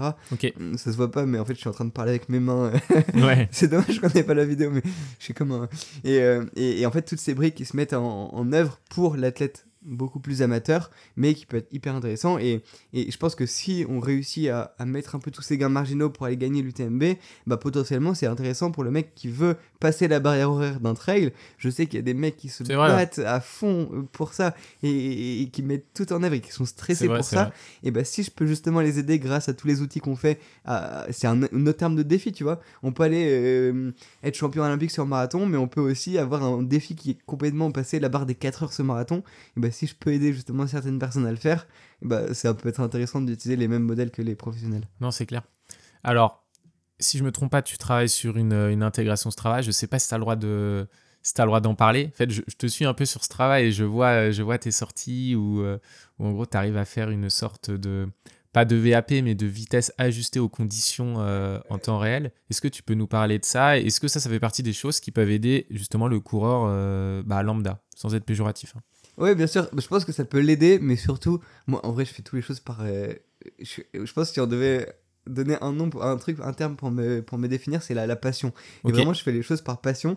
Et là, on est en train de bosser effectivement sur une petite intégration Strava qui est juste marrante, juste pour que les gens trouvent ça stylé. Enfin, en vrai, moi, c'est un peu ma vision du monde. Il faut faire les choses parce que ça t'intéresse et Ouais. parce que te- tu vas loin dans ce que tu fais et, et juste tu prends du plaisir à le faire, tu vois. Et là, là typiquement, ben, pour, pour euh, te présenter un peu Amiens, ça devrait sortir euh, euh, assez rapidement. Là, justement, je viens de recevoir un message qui, qui, qui, qui est adapté à ça, enfin, qui, qui parle de ça. En gros, on, je travaille avec une fille et en gros, le but, c'est de créer. Donc, on a tous notre vitesse qu'on fait pendant une course. Et en fait, cette vitesse, elle peut être impactée par plein de conditions extérieures. Donc, je vais vous donner quelques-uns euh, assez rapidement. La, la pente, forcément, quand on Ouais. monte, euh, bah, forcément, on va aller moins vite que sur le plat. Mhm. Mais ça peut être aussi le vent, le vent de face. Donc là, on a, on a des modèles aussi qui sont assez loin, qu'on a bossé justement, euh, euh, notamment un article hyper intéressant sur, le- enfin, je sais pas s'il est bien intéressant, mais sur le, le marathon de Paris de, de Mathieu Blanchard. Ouais, j'ai lu, ouais. Euh, On le mettra en lien pour que les gens puissent le lire. bah, en vrai, si ça vous intéresse, c'est vraiment un des trucs qu'on a bien si je peux t'interrompre très rapidement, euh, donc pour expliquer aux auditeurs, en fait, tu as réussi euh, à calculer la vitesse de Mathieu Blanchard, ajustée, on va dire, à, à la, vitesse, euh, à la vitesse du vent, en fait, euh, le jour du marathon. Comment est-ce que tu récoltes les données euh, météo? Et moi, ma question, c'est comment est-ce que tu peux être sûr qu'elles soient fiables Parce qu'on est dans les rues à Paris, euh, parfois, je sais pas, y a- y a- je m'y connais pas, hein, mais on peut avoir des, des- des courants de vent spécifiques. Est-ce que tu arrives à gérer ce, ce truc? Ouais, alors comment est-ce que je récupère les données Euh, on, a, on a une API météo qui va récupérer justement en temps réel euh, bah, les prédictions de vent. Mais effectivement, comme on dit, euh, et, tous les voileux qui nous écoutent, ils seront d'accord avec moi, une prédiction, c'est jamais très très bon. C'est une moyenne, comme Qu'est-ce qu'il y a? Bah, c'est une moyenne comme euh, tout ce qu'il y a dans les données. euh, Exactement, et surtout, euh, ça euh, peut changer au fur et à mesure. C'est pour ça que bah, déjà, on essaye de prendre les trucs les plus fiables possibles. hein, et typiquement, bah, sur le marathon de Paris ou, ou même sur l'UTMB, on update nos briefings jusqu'à quelques heures avant la course parce que bah, ça va forcément changer. Et du coup, en gros, bah, ce qu'on faisait notamment pour certains athlètes, notamment au, au championnat du monde de Budapest, on a accompagné justement une athlète qui voulait passer les, les, les qualifications olympiques. Et justement, en fonction du vent qui changeait même la veille de la course, on lui a donné un plan de course prédéfini en disant bah ok bah là typiquement le vent a changé de 12 degrés. Donc c'est à dire que les, les kilomètres qui sont bah, en fait avec vent de face, on va lui mettre une ou deux secondes de moins parce que bah, justement bah, tu risques de plus souffrir du vent. Et, euh, et est-ce que c'est forcément fiable? Non, euh, ça je suis 100% d'accord, mais exactement la même réponse que je fais avec, à Casquette Verte, donc Alexandre Bouchex, si on commence pas dès maintenant justement à lancer un peu ces petites briques et se dire ok même avec une euh, information qui est erronée je sais pas de, de 20% de 15% ce qui est énorme et même en tant que mathématicien je devrais dire mais non mais elle est fausse cette donnée donc je peux pas l'utiliser. En fait je préfère l'utiliser parce que déjà c'est intéressant pour la performance. On va quand même aller changer, notamment sur le marathon de Rotterdam avec, avec Duncan aussi. Euh, c'est hallucinant, justement. On avait un vent de 22 ou 23 km/h. Euh, et du coup, on, lui disait en fonction euh, de toutes les, les, rues, donc à chaque kilomètre, on lui disait bah, là, tu dois être à droite du meneur d'allure, ou là, tu dois être à gauche, ou même typiquement, il, il, doit forcément prendre des relais quand ils vont essayer de battre un record. Et du coup, on lui disait bah, là, typiquement, tu dois prendre le lead parce que le vent est de, de, dos. Donc, en fait, les autres, ils le savent pas, mais toi, tu es le seul à le savoir. Et ça va te faire économiser quelques pourcentages de performance. Ouais, on peut expliquer aux gens, euh, Duncan, il est sur du 2h12 au marathon. Exactement, Donc, forcément, ça commence à avoir une... le vent commence à avoir une influence. Ah, mais c'est... Oui, non, c'est pas que ça commence, c'est monstrueux. encore plus encore plus que pour l'amateur qui court en 3h30. C'est, donc ça devient important. En, fait, la, vitesse, enfin la, la, la, force de pousser, de, de, traîner aérodynamique, elle, c'est une fonction carrée justement de la vitesse. Donc plus tu augmentes ta vitesse, plus ça va devenir difficile. Donc c'est pour ça qu'en vélo, ils regardent que ça. Ils vont changer euh, des micro-coutures du, du, vêtement, etc. Euh, je pourrais en parler des heures hein, là-dessus. Et, mais en, marathon, ils sont quand même, bah, ils courent à, je sais pas, 19, 20, 20, 21 pour les meilleurs. Euh, et surtout, ils imagine, ils ont un vent de, je sais pas, 20 ou 22 de face, bah en fait, ça fait 40, 40 km/h de, de, différence de vent. Donc, c'est fondamental. vous irez lire, je pense, l'article sur Mathieu Blanchard. Il y, a, il y a 13 watts de, de, justement de gagner parce qu'il avait des pacers devant lui. C'est phénoménal. Enfin, en termes, ça correspond à une minute, je crois, tu avais expliqué. Ouais, c'est ça, sur le même temps, un, un, un tout petit peu plus c'est sur un marathon en 2h22 ou 2h23. Quelqu'un qui joue les minima olympiques, par exemple, une minute. Euh, bah, typiquement, un, exemple trop marrant, il y a une athlète française, Méline, qui vient de, de faire euh, à 5 secondes près des qualifications, exactement, des qualifications olympiques. Et, et, en vrai, je trouve ça dingue, tu vois, de se dire, bah, si elle avait genre, euh, fait sa tresse d'une manière différente, elle aurait fait, elle aurait fait ce temps-là. Donc, Potentiellement. donc on était sur l'intégration Strava, on en était au vent. Voilà. Euh, Exactement. Et du coup, en fait, on, vient regarder en fait qu'est-ce, qu'est-ce que, quelles sont les conditions. On vient regarder quelles sont les conditions justement qui viennent euh, impacter ta vitesse. Donc, on a parlé de la pente, du vent et aussi la température. Forcément tu vas perdre euh, justement un peu de performance à chaque degré à chaque degré supplémentaire dans la performance et aussi l'altitude parce que tu as moins euh, d'oxygène justement qui est compris là-dedans. Et, et, du coup en gros on travaille avec cette fille. En vrai ça va sortir je pense d'ici d'ici une semaine. Donc je pense qu'on mettra le lien aussi si t'es chaud là-dedans. Pour justement en fait dire combien de secondes t'as perdu dû au vent? Donc typiquement sur, je sais pas, un tour de 5 km et je sais pas, on va dire 20 euh, minutes, t'as perdu 22 euh, secondes qui ont été dues au vent de face. Euh, par rapport à la pente, si t'avais été sur un terrain totalement plat, bah t'aurais fait justement, je sais pas, 40 secondes de, plus. Et du coup, à la fin, on met un peu un truc final en mode à euh, conditions parfaites, donc c'est terrain plat, altitude 0, euh, donc altitude au, niveau de la mer, euh, température idéale, on a mis 13 degrés, mais normalement c'est un peu moins en, haute performance, et bah justement tu aurais fait ton run à tant de, kilomètres. Donc déjà c'est une application marrante pour l'amateur, pour justement lui dire ah c'est mm-hmm. trop drôle, bah, c'est marrant d'avoir un peu de, de mettre des chiffres sur juste un ressenti, et ensuite pour les gens qui veulent vraiment aller loin dans la performance, de se dire ouais mais j'étais super nul sur cette sortie, et on va mais non, t'as pas été si nul que ça parce que t'avais du vent. Et du coup, en fait, ça permet de normaliser. Et moi, c'est mon maître mot depuis que, que, je bosse là-dedans, c'est normaliser la donnée. C'est un truc qui est trop rarement fait et c'est pour ça qu'il y a je pense qu'il y a plein de coachs qui se trompent complètement. C'est parce que c'est pas assez normalisé. Et en fait, il faut dire, ok, bah là j'étais un peu moins bon, mais il y avait 2 degrés. Donc en fait, en fait, on revient au même. Et en fait, tu changes les calculs de charge, etc. Et en fait, tu vas beaucoup plus loin. En fait, je pense que de mon point de vue, cet outil, ça semble anecdotique, mais c'est peut-être un des. Enfin, moi, je trouve ça ultra puissant, vraiment. Et ça, il y a un vrai lien avec le fait de courir aux sensations. Je t'explique, euh, cet été à Lyon, on est à Lyon, là, il faisait vraiment super chaud, mais en fait dans toute la France. Et des fois, tu fais euh, ta séance de seuil ou même de, de, fractionner, quoi. Et euh, tu comprends pas, enfin, tu comprends, il fait chaud. Mais des fois, tu as des différences de 10 secondes plus et tu te dis non, c'est pas possible. Tu vois, la personne qui s'entraîne un peu se dit non, mais en fait, je suis nul en ce moment, qu'est-ce qui se passe? Tu vas potentiellement remettre en cause ton entraînement tu vas revoir euh, toutes tes zones, etc. Alors qu'en fait, une semaine après, hein, il va, bah, les, conditions sont optimales, tu auras changé tes zones, en fait, il n'y aura, plus, il y aura plus aucun sens. Et, euh, et sincèrement, je trouve ça vraiment, euh, je trouve ça assez puissant. Et du coup, ça rejoint le fait de s'entraîner aux sensations. Et c'est pour ça qu'il faut pas opposer, à mon avis, les Ouais, deux, données et sensations, parce que bah, justement, cette sortie où il fait super chaud, si t'es assez intelligent, tu te dis, tu vas pas aller, tu vas pas regarder ton thermomètre en te disant, euh, je vais descendre, machin. Ouais, non, tu vas dire, j'y vais un peu au feeling. Et tu rentres chez toi. Et tu regardes, tu fais Ah, ok, bon, bah, en fait, ça s'explique, euh, voilà, et c'est bon, t'es content, et, tu, et limite, tu vas pas te prendre la tête. Hmm. Et tu vas pas. Et en plus, si t'as un coach, tu vas pas aller saouler ton coach. Non, je comprends pas. euh, J'étais pas, j'étais pas dans mes, dans mes bonnes zones en termes d'allure.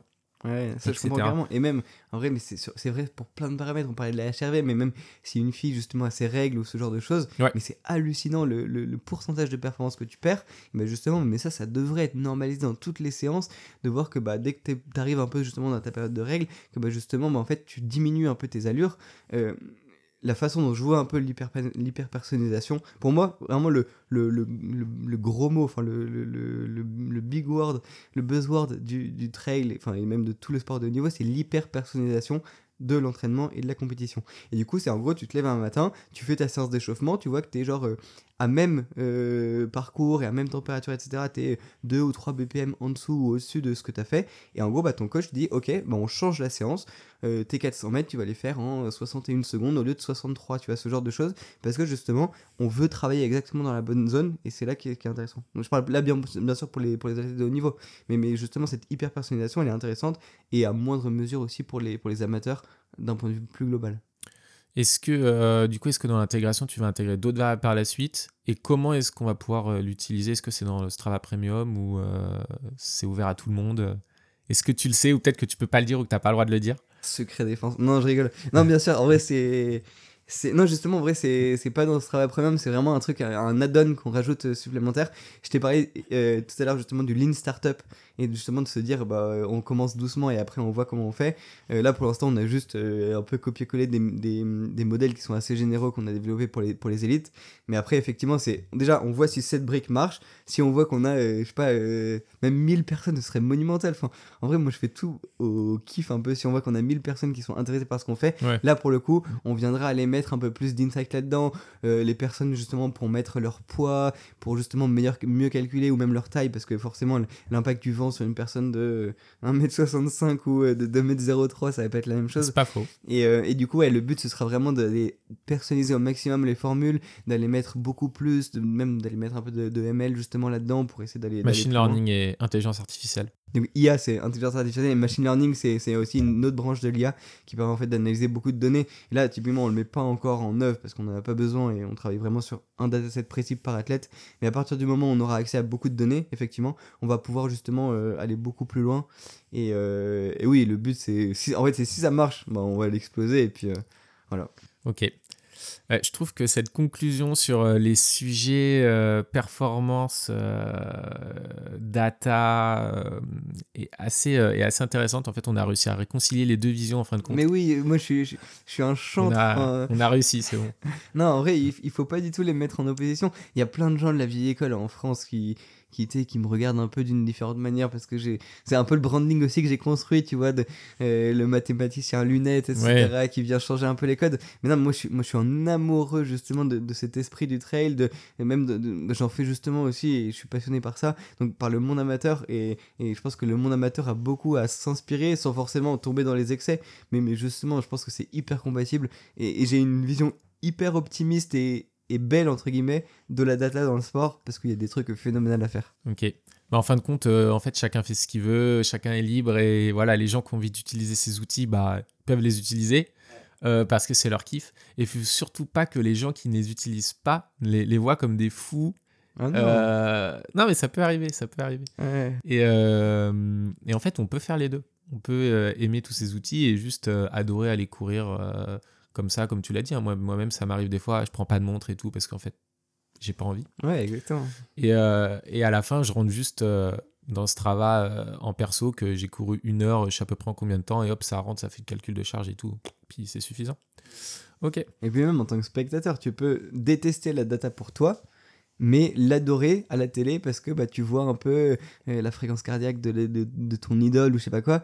Donc en vrai, c'est vraiment à plein de sujets différents. Si, si t'a- t'aimes pas ça, mais en vrai, c'est pas du tout grave. Et, et je- enfin, moi, c'était une vision que même que je que je vis aussi au quotidien de temps en temps quand j'en ai pas besoin mais mais il y a aucun enfin, faut pas diaboliser ça et en vrai faut juste la prendre telle qu'elle est à son niveau et pour moi il y a que du positif qui peut Non, sortir de ça Et euh, c'est ma, c'est ma dernière remarque. Notre discussion est super intéressante. Mais là, ça me permet de rebondir. On a déjà un peu parlé de, de cyclisme. Et parfois, on se dit est-ce que les capteurs de puissance, est-ce que les oreillettes sont un au spectacle, etc. Et euh, c'est- juste une remarque. Je pensais à ça. Euh, parce que par exemple, on regarde les courses d'un jour, euh, type championnat du monde, les Flandriennes, ce genre de courses. Alors, les championnats du monde, on n'a pas le droit à l'oreillette. Mais les Flandriennes, on a, on a tout le matos. Et pourtant, il y a un énorme spectacle.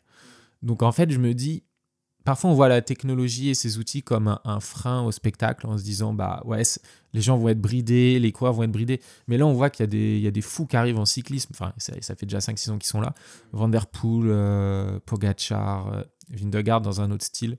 Ouais, il est un peu moins offensif Il, il est, il est pas du tout dans le même style. Mais en fait, c'est juste. euh, pourtant, eux, ce sont des coureurs qui regardent leurs données. euh, Il n'y a pas de mystère, ils sont à ce niveau-là.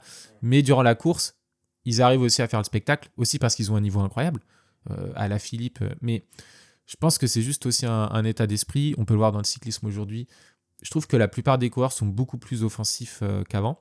Alors, dans le trail, ça se voit pas parce qu'il n'y a, pas a pas cet aspect de peloton, d'attaque, etc. Donc, c'est plus compliqué à percevoir. Mais ouais, c'est juste pour dire que je, je pense que ça peut en brider certains, mais c'est pas certain que tous ces outils euh, forcément les, les vilités offensives euh, des, des athlètes, etc. euh. Ouais, le, le cyclisme c'est un bon bon euh, Il y a bon vraiment une grosse tendance en ce moment, Ouais. je trouve. Et, et je pense que en vrai c'est c'est juste que c'est aussi l'esprit du cyclisme un peu d'être offensif mais Vanderpool ou Pogacar il attaquerait jamais ou même Remco qui, qui est un, Ouais. un fou de, de ses attaques justement à 50 ou 60 bornes de l'arrivée et bah je pense que si leur euh, directeur sportif ou leur data scientist lui disait pas ok bah là t'es en forme pour le faire il le ferait jamais de la vie donc ça veut dire qu'il a quand même eu l'aval justement et c'est pas un coup dans l'eau il, il maîtrise tout il millimètre tout c'est juste il sait qu'il est le meilleur sur les efforts de euh, contre la montre de euh, je sais pas euh, euh, une heure, une heure dix, une heure vingt, et du coup, il se permet justement d'attaquer là. Il, en fait, il- même il a repéré le parcours parfaitement, donc il sait le gradient, ouais, ou même euh, à la Philippe, je sais pas quoi. Quand tu vois, ou un truc passionnant, c'est un autre article qu'on a écrit sur l'attaque de Moritz, de Moritz, exactement. Et, et- et cette histoire, je la trouve fascinante. coureur slovène sur Milan-San Remo. Exactement. Et donc en gros, lui, il est, on- va pas se cacher, il est moins fort que les autres. Il, est, très très très très bon. Enfin, il est au top niveau, mais il aurait jamais pu gagner Milan Sanremo parce qu'il y a que deux catégories de, cyclistes qui gagnent Milan Sanremo, soit les sprinters à l'arrivée, soit les super punchers à 8 bornes de l'arrivée parce qu'il y a une montée et du coup ils réussissent justement à, sauter ici et à aller gagner en solitaire. Du coup, lui, théoriquement impossible à gagner. Sauf qu'en fait, c'est un très très bon descendeur. Donc il est très très bon dans les descentes. Et il y a une petite descente justement juste après cette bosse. Et du coup, lui, ce qu'il a fait, c'est que il a changé justement euh, son, son, sa barre, sa tige de sel. Et justement, ça la permet en fait d'abaisser son centre de gravité pour justement mieux prendre les descentes et avoir encore un avantage supplémentaire en descente. Comme un VTTiste, je crois, Exactement. télescopique. En VTT, il l'utilise beaucoup, ouais, en VTT en descente. Et du coup, en fait, là pour le coup, c'est vraiment full de la, euh, de la data, de l'optimisation, de, la technologie un peu, un peu geek, comme, comme tu as pu l'appeler. Et en fait, mais, je trouvais que c'était le, le coup de poker le plus phénoménal de l'histoire, parce que justement, il a réussi à s'imposer sur cette course qui était complètement bloquée parce que justement il a réussi à apporter ce truc supplémentaire. Et donc en fait c'est juste parce qu'il maîtrisait extrêmement bien, il connaissait le gradient parfait de chaque virage, etc. Et justement ça a créé une des victoires les plus phénoménales de l'histoire et du spectacle et, et de l'émotion, tu vois. Donc euh, je, je pense pas que ce soit du tout euh, euh, en contradiction. Non, pas du tout. Ouais, cette anecdote euh, cycliste, c'est le, le clap de fin de notre, de notre réflexion. Exactement. Comme on est dans l'heure du ravito, on a une petite chronique euh, ravito euh, en cours d'épisode. Enfin, cette fois-ci, on sera à la fin de l'épisode. Notre question dans l'heure du ravito, c'est de savoir ce que représente le ravito pour toi, euh, qui, a, a déjà fait, a du trail. Comment est-ce que tu vois le ravito euh, Est-ce que tu trouves qu'il y a un état d'esprit spécial dans le ravito? Est-ce que tu es content quand tu vois un ravito Tu es soulagé? Et peut-être que d'ailleurs, bah, en tant qu'analyste de la performance, tu as une autre vision du, du ravito. Parce que le ravito en trail, ça quand même. C'est assez, euh, c'est assez important et encore plus sur les ultras. Ouais, bien On sûr. parle même plus de ravito, hein, c'est une base de vie. Ouais. Mais, euh, mais voilà, c'est le, Ah, le petit truc en plus. Ouais, c'est Ah, c'est- j'aurai une dernière question ensuite. Vas-y. Euh, Attends, hyper. Ah, c'est assez drôle. Je dirais, Ouais, d'un point de vue hyper personnel, moi je suis un mec qui m'arrête relativement souvent. Je préfère aller vite entre les ravitaux et vraiment prendre une bonne pause pour bien manger, etc. Euh, ça, c'est assez personnel. Euh, et notamment, je me souviens de ce, mara- ce- ce marathon du Mont Blanc, justement, où euh, en fait on avait un protocole très précis. Je devais prendre des tests Ouais. de lactate, je devais manger toujours les mêmes gels au même kilomètre heure. Et c'est des gels Morten, justement. Et genre, à un moment, j'ai pété, enfin, j'ai pété une durite dans ma tête. Et genre, en vrai, j'en pouvais plus, j'étais complètement écœuré, etc. Et je me souviens très bien, j'ai, enfin, et là, c'est un truc qui a complètement explosé. Euh, j'ai cassé le protocole et je suis allé prendre de la pastèque et du saucisson parce que j'avais besoin de manger quelque chose et de me vider la tête. Ouais, exactement. Donc, euh, ouais, moi j'ai un peu ce côté en mode euh, le ravito, c'est un peu genre euh, un peu plaisir et, et c'est mon côté un peu plus courir amateur qui me fait dire que ouais, il faut en profiter, juste faut kiffer. Et t'as des bénévoles qui sont là, qui t'encouragent. Enfin, c'est vraiment un, un moment hyper fort et moi je trouve ça génial de voir des gens qui donnent de leur temps et qui sont au sommet de la montagne et, pour avoir été bénévole aussi, je trouve ça génial justement cette ambiance là. En tant que coach, on dit pas que coach mais qu'analyse de la performance, je vais plus euh, c'est hyper intéressant parce que c'est un moment, surtout sur Ultra, où t'as un, un contact qui peut durer entre 2 et 5 minutes avec l'athlète, mais genre tu le vois pas pendant 3 heures parce que t'es perdu en plein milieu de la, de la nuit euh, dans les Alpes italiennes ou je sais pas quoi, et là tu vois pendant 3 minutes un mec, tu dois échanger un maximum d'informations pour justement bah, que toi tu lui donnes des infos et que lui il te fasse un peu ses retours. Donc tu vas biper un peu tous ses capteurs bah, pour avoir de la data à, cruncher, mais tu vas aussi justement prendre un peu son pouls, essayer de voir comment elle est, quelle est sa température, etc. Et justement pour pouvoir lui donner les bons conseils, lui dire les mots justes aussi. Euh, Est-ce qu'il faut l'engueuler parce que euh, il a besoin de ça? Est-ce qu'il faut justement plus le conforter? Euh, Il y a plein de trucs. Est-ce qu'il faut le laisser dans sa bulle? Enfin, il y a plein de trucs comme ça. Et je trouve que cette, ce moment d'excitation en plein milieu d'une course de 24 heures, qui arrive quelquefois dans la course, elle est hyper intéressante. ouais. Non, c'est clair, le ravito, il se passe toujours, euh, Ouais, toujours, ouais, toujours des trucs euh, vraiment sympas. Et donc, l'ultime question, et ça, en fait, on va la poser euh, à, chaque, à chaque invité? Tu vas devoir nous donner ton meilleur ravito. Parce que on veut euh, faire, pas faire un classement, mais Ouais. mettre en valeur les meilleurs ravitaux de trail de France. Celui qui t'a le plus marqué. Ah, Ah, sur une course, hein, parce que je Ouais, ouais, pas te demander le kilométrage euh, précis. Ah, mais je pense que c'est celui, euh, c'est celui du marathon du Mont Blanc où je- où j'attrape des morceaux de. et je je je t'enverrai la photo si tu veux, mais j'avais une tête de, de 3 pieds de long et j'attrape un morceau de saucisson en haut de la flégère et, et, de la pastèque. Et vraiment, mais j'en ai. C'est vraiment. Même, tu sais, quand tu t'entraînes, tu peux fa- parfois faire attention à ton alimentation, mais là, t'en as rien à faire. Tu, tu manges des morceaux de sucre. C'est- tellement jouissif, je trouve, comme sensation. Et de, de mélanger de la pastèque et du saucisson, c'est- je pense c'est le meilleur sentiment que tu peux faire au monde.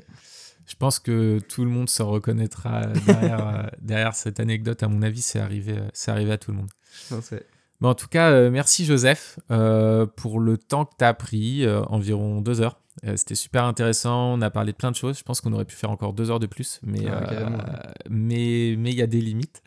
Et vrai. donc, encore une fois, merci beaucoup d'être venu. Franchement, c'était vraiment sympa. Merci beaucoup de ton accueil. J'écouterai les autres euh, podcasts avec intérêt. Et euh, pareil, c'est un truc que je dis, n'hésitez pas. euh, J'ai beaucoup, beaucoup posé de questions et on m'a beaucoup aidé justement au début de ma carrière. Donc franchement, n'hésitez pas à me poser des questions, et à me contacter justement sur les réseaux et je répondrai avec vraiment grand plaisir.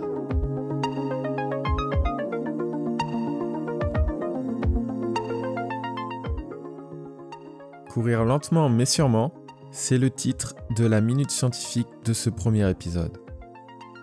Ce sujet est très repris partout, mais n'est pas toujours mis en pratique.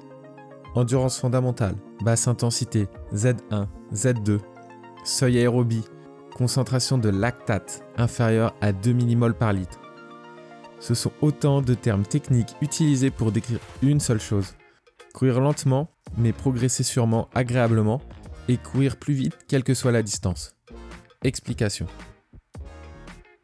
Pour fonctionner et courir, notre corps a besoin d'énergie. Et deux carburants pour créer cette énergie sont possibles. Les sucres ou les graisses. Lorsque nous marchons, lorsque nous nous reposons, les sucres sont sollicités, mais ce sont majoritairement les graisses qui sont utilisées pour fournir de l'énergie à nos fibres lentes. Exemple, si je cours 10 km au maximum de mes capacités, ce sont en majorité les sucres qui sont mis à contribution, car mes fibres rapides seront beaucoup plus sollicitées et celles-ci les utilisent comme carburant. Les sucres sont une source d'énergie rapide et facilement sollicitable.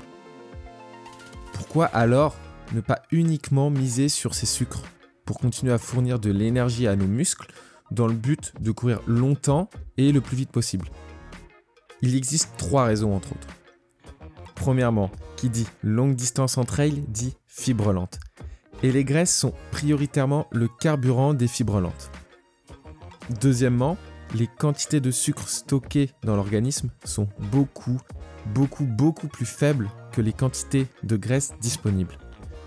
Enfin, nous ne pouvons pas réinitialiser nos stocks de sucre facilement durant l'effort. En tout cas pas totalement au même niveau que ceux observés au début d'une épreuve par exemple. Il faut donc optimiser l'utilisation des graisses pour avancer longtemps et rapidement. La question est comment? Via les mitochondries. Les mitochondries, ce sont des petites machines présentes dans nos cellules et qui sont notamment capables de convertir les graisses en énergie. Il nous faut donc beaucoup de mitochondries, mais aussi des mitochondries performantes capables de transformer un maximum de graisse en énergie. La question simple est comment y parvenir Tout simplement en faisant de l'activité physique à faible intensité. La faible intensité entraîne le corps à développer des mitochondries performantes. Et la plupart des coureurs récréatifs observent un déficit dans leur capacité à utiliser les graisses comme source d'énergie. Mais vous pourriez me dire, qu'est-ce que la faible intensité? Comment peut-on la mesurer? Et on ne veut pas toujours s'embarrasser avec des mesures ou des termes trop techniques. La faible intensité, c'est assez simple. C'est raconter sa vie en parlant avec ses amis en footing sans être essoufflé, ni plus ni moins. Et soyez honnête, vous ne devriez pas être essoufflé. Vous pouvez aussi tenter de respirer par le nez. Certains remarqueront qu'ils doivent marcher, mais ce n'est pas très grave. Et vous pourriez vous dire, ok, je peux courir en parlant longtemps et un peu plus vite. Mais vais-je courir nécessairement plus vite lors des courses où les vitesses sont beaucoup plus élevées? La réponse est oui, oui et re-oui. Pouvoir courir plus vite à basse intensité, c'est en fait préserver ses réserves en sucre le plus longtemps possible, mais aussi les exploiter sur des vitesses plus rapides. Voyez-les comme le champignon super boost de Mario Kart. Il faut les utiliser au bon moment et ne pas les griller tout de suite. Avec la faible intensité, vous bâtissez les fondations d'une pyramide. Logiquement, si la base de la pyramide est plus grande, le sommet le sera également. Autrement dit, si vous avez une basse intensité, entre 7 et 6 minutes au kilo, voire un peu moins, alors la quantité de sucre utilisée autour de 5 au kilo sera moins élevée que précédemment. Et donc par exemple, la quantité de sucre disponible pour courir à 4 au kilo sera un peu plus élevée. Et ces allures seront tenables plus longtemps. Les meilleurs athlètes ont une énorme capacité à brûler un gros volume de graisse pour créer de l'énergie. Retrouvez des liens, articles et graphiques en description du podcast et sur les réseaux pour aller un peu plus loin, et notamment comprendre la relation basse intensité, seuil aérobie, lactate et le fonctionnement de nos mitochondries.